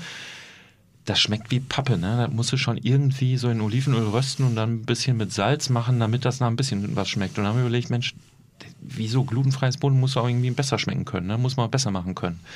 Und äh, dann haben wir uns mit Arndt Erbel, das ist ein Bäcker in Süddeutschland, haben wir uns kurz geschlossen und der hat gesagt, nee, du, also haben wir auch schon öfters probiert, ist echt schwierig, weil beim glutenfreien Brot ver, ähm, ähm, hast du dieses Klebeeiweiß vom Weizen nicht. Oh, ich ne? kann dir einen Tipp geben. Um Wasser. So, und jetzt haben wir aber ein Brot entwickelt aus Maron und Mandelmehl, glutenfrei, mit Amaranth, Flohsamen, die auch noch sehr gut für die Gesundheit sind, für die Ernährung. Und ähm, gepufften Amaranth, äh, Kürbiskerne sind drin ähm, und das schmeckt fantastisch. Und Klingt dazu vollkommen scheiße. backen wir noch. Hätte ich es mal heute mitgebracht. Weißt du, statt hier so ein ordinäres Rindertatar und so ein bisschen Dessert und Nein, Käschen und nein, Wein. Ich, Nein, das- ich, ich weiß tatsächlich, Nein, was das schmeckt schmeckt- gut, das, das sehr glutenfreie Brot, also ich sag Ja. Gluten, äh, in der Bullerei ist ein Renner. Was? Das ist ein Renner. Ernsthaft? Ja, kein Scheiß. Ich dachte immer, es sei simples Toastbrot, bis mir dein alter Küchenchef eine. Kopfnuss verpasst hat und sagte, das ist kein verschissenes To Toastbrot. Das ist sehr lecker. Was ist Ähm, denn dein Tipp dafür? Also glutenfreies Brot ist bei uns auch jetzt mittlerweile der Renner und noch ein Sauerteigbrot backen wir dazu und dazu eine Sauerkrautcreme. Jetzt sind wir wieder beim Fermentieren Das war gut. und eine Heubutter. Auch gut. Ja, natürlich ist das gut. Das ist verdammte Helin. Ja, nochmal, es ist, aber es klingt dann halt immer so. Wie, was, was ist in dem Brot drin? Leinsamen, was war das? Äh, Flohsamen, Ja, Flohsamen. Maronenmehl, Ja. Mandelmehl, Kürbiskerne, Amaranth. Das ist einmal so, dass das, das No-Go. So wie Grünkerntaler ja, früher, ja, ne? es, ist no, es gibt im Supermarkt immer, immer ein, ein Regal. Da gehe ich manchmal hin. Wo, noch, ich ich gehe da mal hin, ich gucke mir das an. Und dann gehe ich auch wieder weg. So, aber, Weil, nee, das Geheim, also ich habe mal äh, glutenfreies Brot gebacken. Ich habe mal einen Backkurs gemacht. Ähm, glutenfreies Brot, fand das ganz interessant und den Tipp, und wir haben das parallel, also wir haben einen, einen Quervergleich gemacht, einmal ohne, einmal mit, war Brühstück. Was? Brühstück heißt das, glaube ich.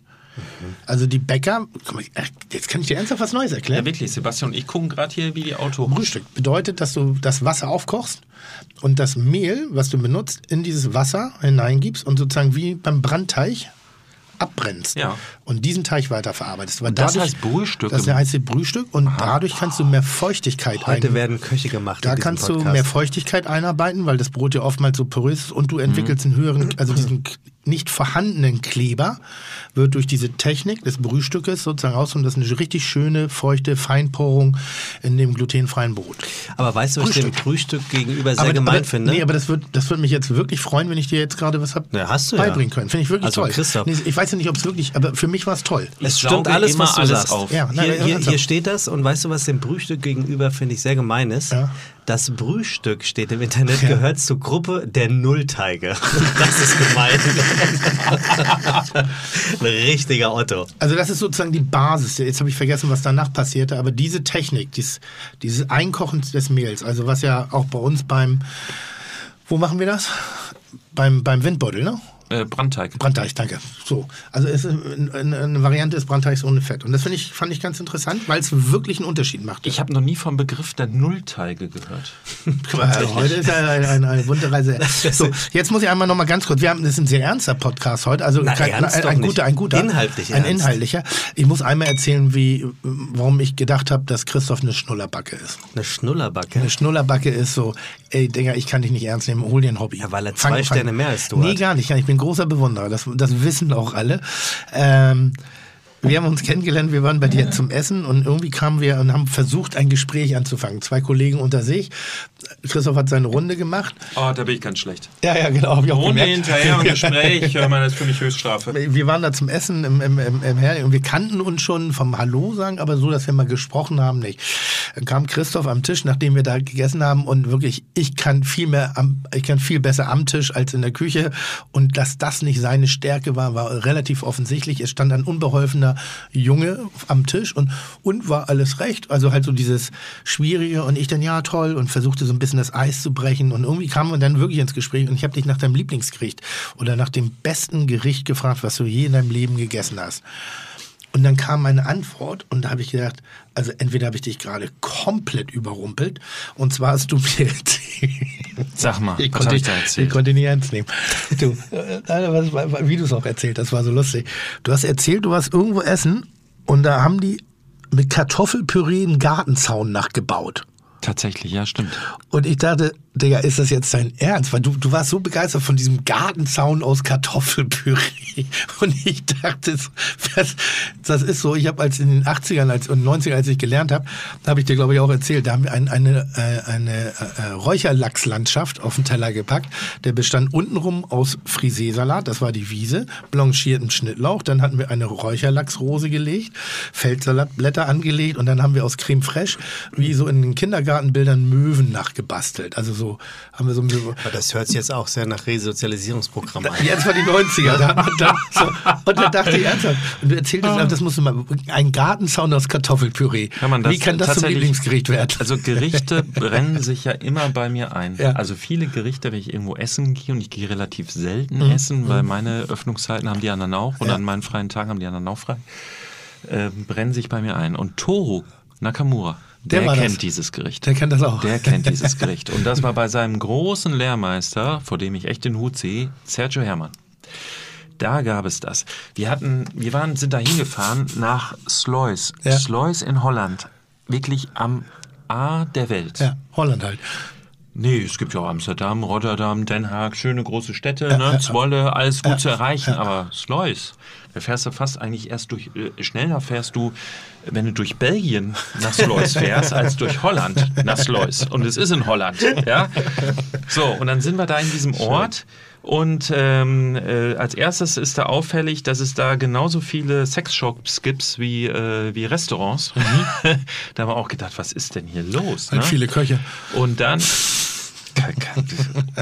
Kommentiere jetzt nicht.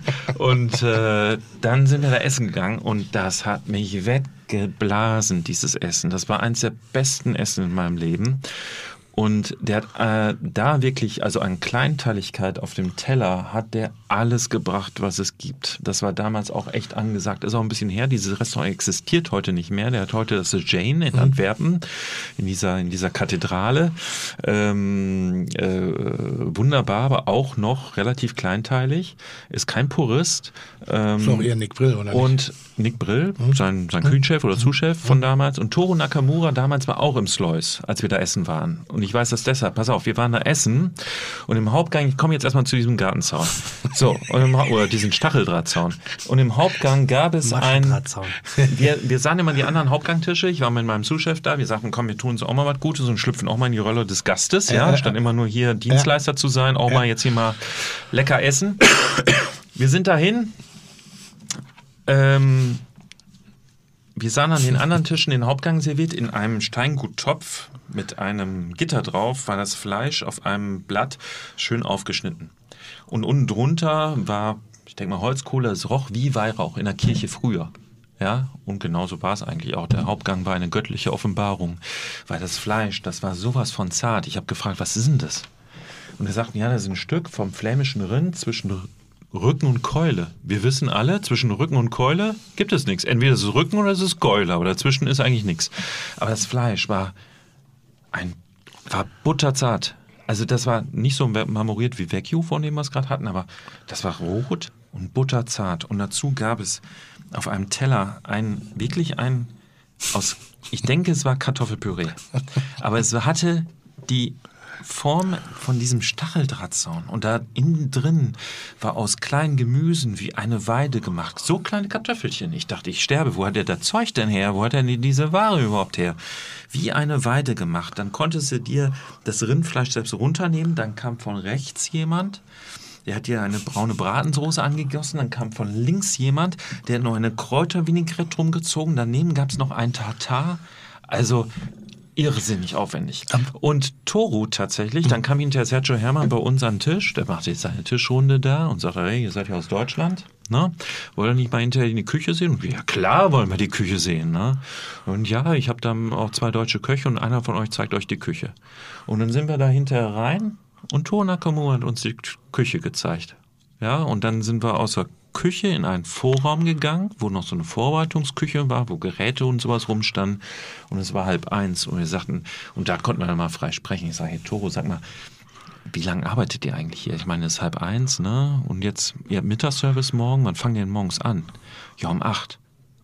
Boah, ich sage, aber von halb eins bis acht, das ist echt kurze Zeit, zu, auch ein Nickerchen zu machen, ne? Und muss ja auch mal ein bisschen Privatleben haben, ist echt hart, ne? Und er sagt, ja, ich bin jetzt bei zwei Jahren hier und dann langt es auch und dann gehe ich wieder zurück. Aber von halb eins bis acht äh, schlafen wir nicht. Wir arbeiten jetzt gleich weiter. Ich sage, wie, ihr arbeitet gleich weiter? Und tatsächlich, wir kamen zurück in die Küche und die haben schon wieder um halb eins angefangen zu produzieren für Mittagsservice. Bis zwei Uhr morgens haben die erstmal noch produziert. Sachen aufgespritzt, die über Nacht getrocknet sind, etc. Ne? Also das war eine irrsinnig aufwendige Küche, aber für mich ein Erlebnis. Ich kann das nicht so umsetzen in meiner Küche. Ich hätte auch gar nicht die Gedanken dazu, die Sergio Hermann als Gedanken hat. Also das ist wirklich auch ein Mensch mit einer hochkomplexen Kreativität, wie es vielleicht auf der Welt nur 20, wenn überhaupt weitere gibt. Also ohne jetzt blöd sein zu wollen, ich zähle mich zu diesen Personen.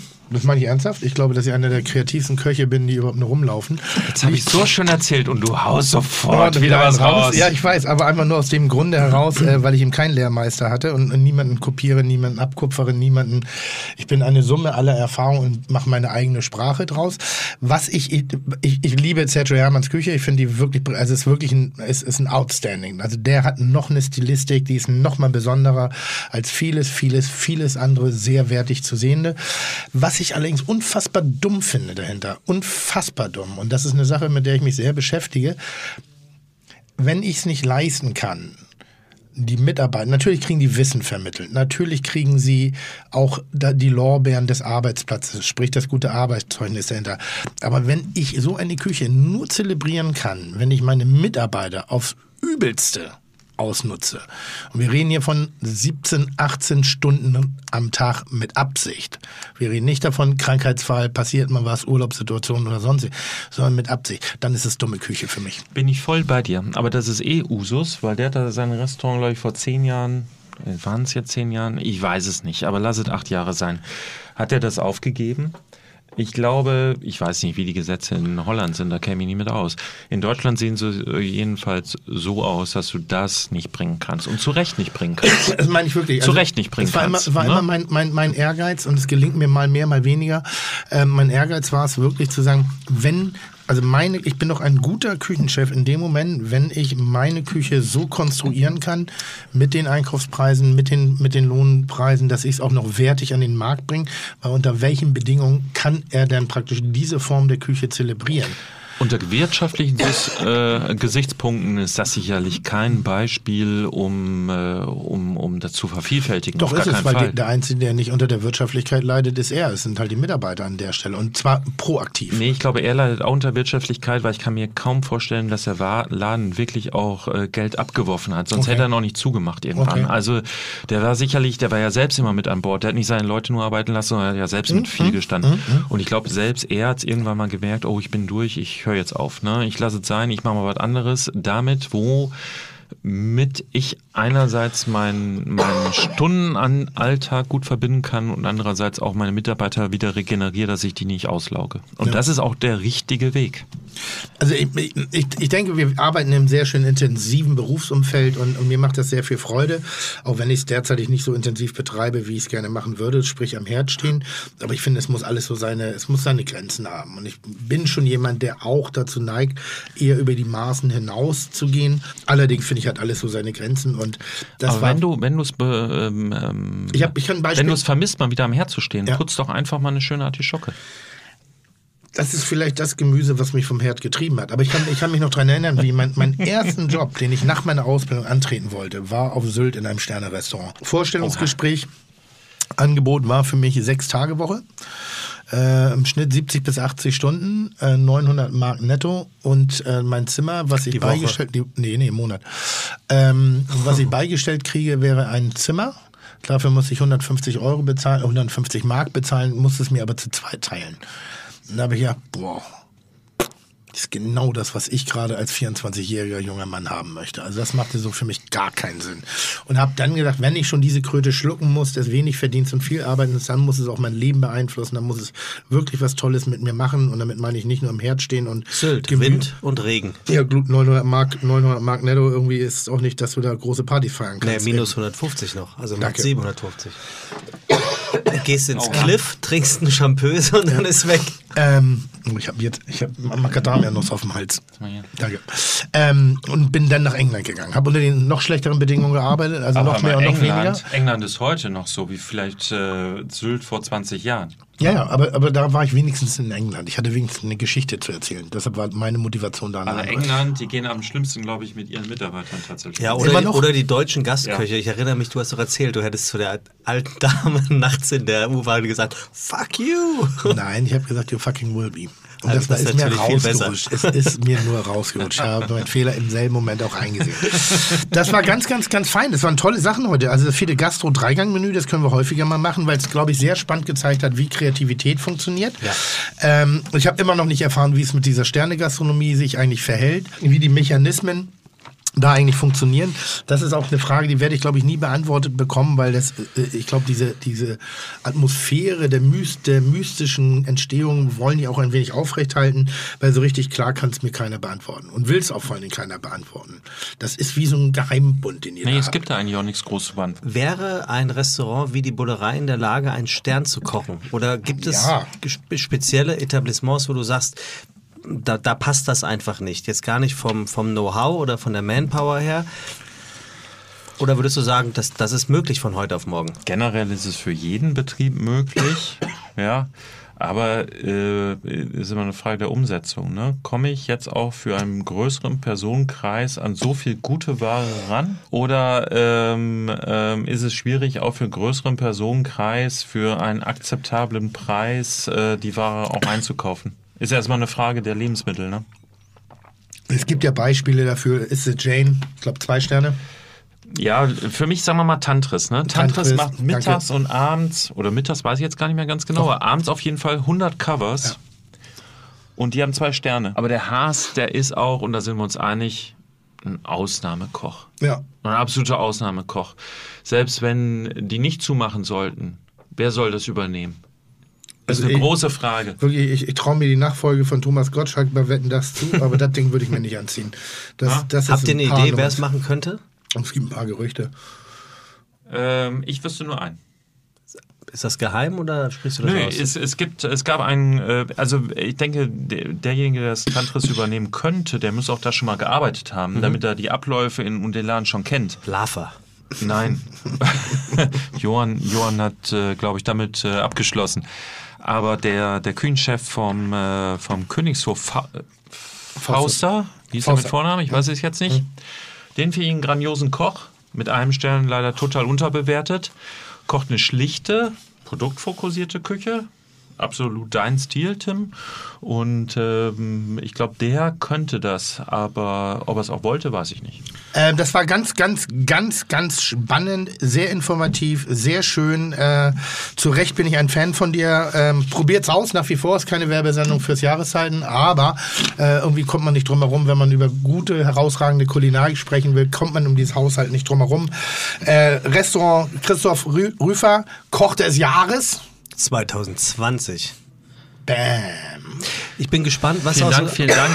Und Ich hätte, ich gewusst, hätte ich gewusst, dass Tim heute so erkältet ist, hätte ich ihm schönen Ingwertee aus der Wohnhalle mitgebracht. Och, dieser Ingwertee, du, ich werde, das ist eine Pest. Ich, Ich hatte, ich hatte Ja, vor, als, als, als, als, guter, ähm, als guter Mitarbeiter habe ich natürlich gefragt äh, an, an der richtigen Stelle, soll ich Tim ein Ing also was soll ich Tim hinstellen für einen Tee für die Erkältung? Und die Antwort kam äh, umgehend Kaffee. Kaffee. Kaffee. Kaffee. ich, ich mache jetzt, ich mach jetzt das, was wir auf dem Land immer gemacht Bubu. haben. Nee, ja, also ich, Ja. ich nehme gleich ein, ein wohlig warmes Bad. Ich weiß, das soll man nicht machen, wenn man erkältet ist, ist mir egal. Okay. Aber es schafft mich wirklich, es schlaucht den Körper wohl. Aber was ich gleich mache, das ist ein Geheimrezept. Das ist sowas wie legales äh, äh, äh, Propofol, äh, ein warmes Bier. Ja, oder? Ja. Wisst- ja? Ein warmes Bier. Treibt das Wasser, macht dich mehlig im Kopf, lässt sich gut einschlafen. Und, und unsere Fites wissen, es ist ein ähm, Narkolepsie-Mittel für Tim. Bier und Tim. ja. Und jetzt noch warm. In jetzt diesem Sinne, es war ein Fest. Auch, auch hier wieder die, äh, gerne wieder, gerne wieder. Ich freue mich schon mal auf das, ich möchte einmal einen Podcast machen mit sechs, sieben schlauen Köpfen am Tisch. Sowas wie Böhmermann und Schulz. Soll ich dir was sagen? Sowas möchte ich gerne Ich haben. habe vorhin von der Dame gesprochen, Da die, ich mir ja wieder immer, dabei. die mir immer Ja. schrieb. Und die sagte unter anderem, wie kann das denn sein, dass Tim und Herr Haider in der Elefantenrunde nur von Männern sprechen, die dabei sind. Und die wird sich jetzt wieder melden. Es sei denn, du sagst jetzt ganz schnell, habe wir Köpfe, können ich hab auch doch gerade von intelligenten Köpfen gesprochen. und Köpfinnen. Wird Nee, mir das meine das ich. Ich habe doch von so ich habe doch von intelligenten Köpfen gesprochen. Oha. Nein. Jetzt habe ich so, dank dir habe ich Sonderschichten, Oh, Tim. Ey, ey, ey, ey. Ach, ganz Ich ehrlich. bin sehr gespannt, ehrlich. ich bin sehr gespannt, Nein. was dieses viele Gastronomie Feed- nach sich zieht. Feed, Feedback, Feedback ist wunder, Feedback. wunder. Feedback ist, ist wirklich wunderschön und wir lesen ja auch wirklich alles und setzen uns auch sehr der Tat, intensiv wirklich, auch ja. mit positiver Ja. Kritik auseinander und sicherlich denkt man auch hin und wieder nach, ja, das stimmt schon, was die Dame anspricht, aber wir sind in einer sehr maskulinen Ja. Welt Und, und, man muss ähm, die Kirche auch mal im Dorf lassen. ja, Also. und hin und wieder, ich hatte auch schon mal einen Mitarbeiter mit einem Arm und von dem, also weißt du, was ich meine? Ich, ich, ich hole jetzt nicht jede, jede, also nur damit jeder sich auch direkt angesprochen fühlt. Wir reden selbstverständlich auch von den herausragenden weiblichen Mitarbeitern, Kolleginnen, die es reichhaltig in unserer Welt gibt. Es ist einfach ganz allgemeiner Sprachduktus, der vielleicht sich noch ein wenig veraltet präsentiert und in den nächsten 20 Jahren sich hoffentlich auch noch weiterentwickelt. Aber nun lass mal die Kirche im Dorf. Ja. Wir sitzen hier, wir schnacken hier, trinken grün, äh, ein schönes Gläschen Wein und sitzt da eine Frau, rede ich auch eher von Frauen als von Männern. Und an der Stelle darf ich noch mal den Frauen dieser Welt sagen, schreibt mir gerne, es ist unglaublich schwer, euch hierher zu bekommen, warum auch immer. Ich begrüße euch, Tim mit Sicherheit auch. Weil ich ein Asi bin. Ja, aber ich sehe Nein, gut das hat aber wirklich Es eine, muss doch einen Grund geben. eine Kollegin gesagt, irgendwie mit, äh, äh, äh, die zwei Sterne dekoriert ist, die inzwischen bei Kitchen Impossible auch mitgemacht hat. Erst die, bekam die Anfrage, ob sie mitmachen wollte. Und so, Kitchen Impossible, Kitchen Impossible. Ah, die Sendung, die Sendung mit Tim Melzer, dem Assi. Und er so, ja. Und sie sagt so, ich glaube in diesem Leben nicht. Wir würden gerne eine, Ah, so- hat sie gesagt? Wir würden gerne eine hat sie auch mit, Image- und dann hat sie aber doch mitgemacht. Und Ah, ich bin ja manchmal. Wir Geht würden doch. gerne eine Image-Kampagne für Pinneberg machen. Ja, wir können in Tim Melzer stattfinden. Aber, nein, nein, das aber ist gerne weibliche, also das ist wirklich so. Wir, wir Männer neigen ja dazu, uns immer sehr zu präsentieren für relativ wenig, was wir können. Damit meine ich jetzt nicht dich, aber bei mir ist das recht offensichtlich. Und ich glaube, das ist so ein, so ein, so ein, so ein Gendefizit, was die Weiblichkeit nicht ganz so stark hat. Ja, ja äh, deshalb, wenn ihr Hinweise habt für, für tolle weibliche Gesprächspartner aus der produzierenden Ja, ja, ja, Land, also. Lebensmittelwelt oder eben auch aus, aus Kulinarik, äh, Sommeliers, äh, Köchinnen. und Jägerinnen. müssen- und ich hätte Jäger- gerne Jägerin. und die müssen auch nicht alle hoch dekoriert sein. Das ist kein Deko, Gottes also es ist kein, das ist keine Wenn zwangsläufige Christoph geht, sind wir sternbefreit ich wieder. meine, wir hatten Atze Schröder hier. Wie tief können wir noch singen? Ich habe eine frische Dorade. Ja, ja, frische Dorade. so, was wollt ihr trinken? Ich muss los. Tschüss, Christoph. Vielen Dank. Ciao, ciao. Chuck, Digga, Props, Digga, ihr habt meinen Respekt. Ihr macht Digga, Mucke, Schicke, Mucke, oh, wie gut das schmeckt. Rien never blöd. Nix spricht mehr.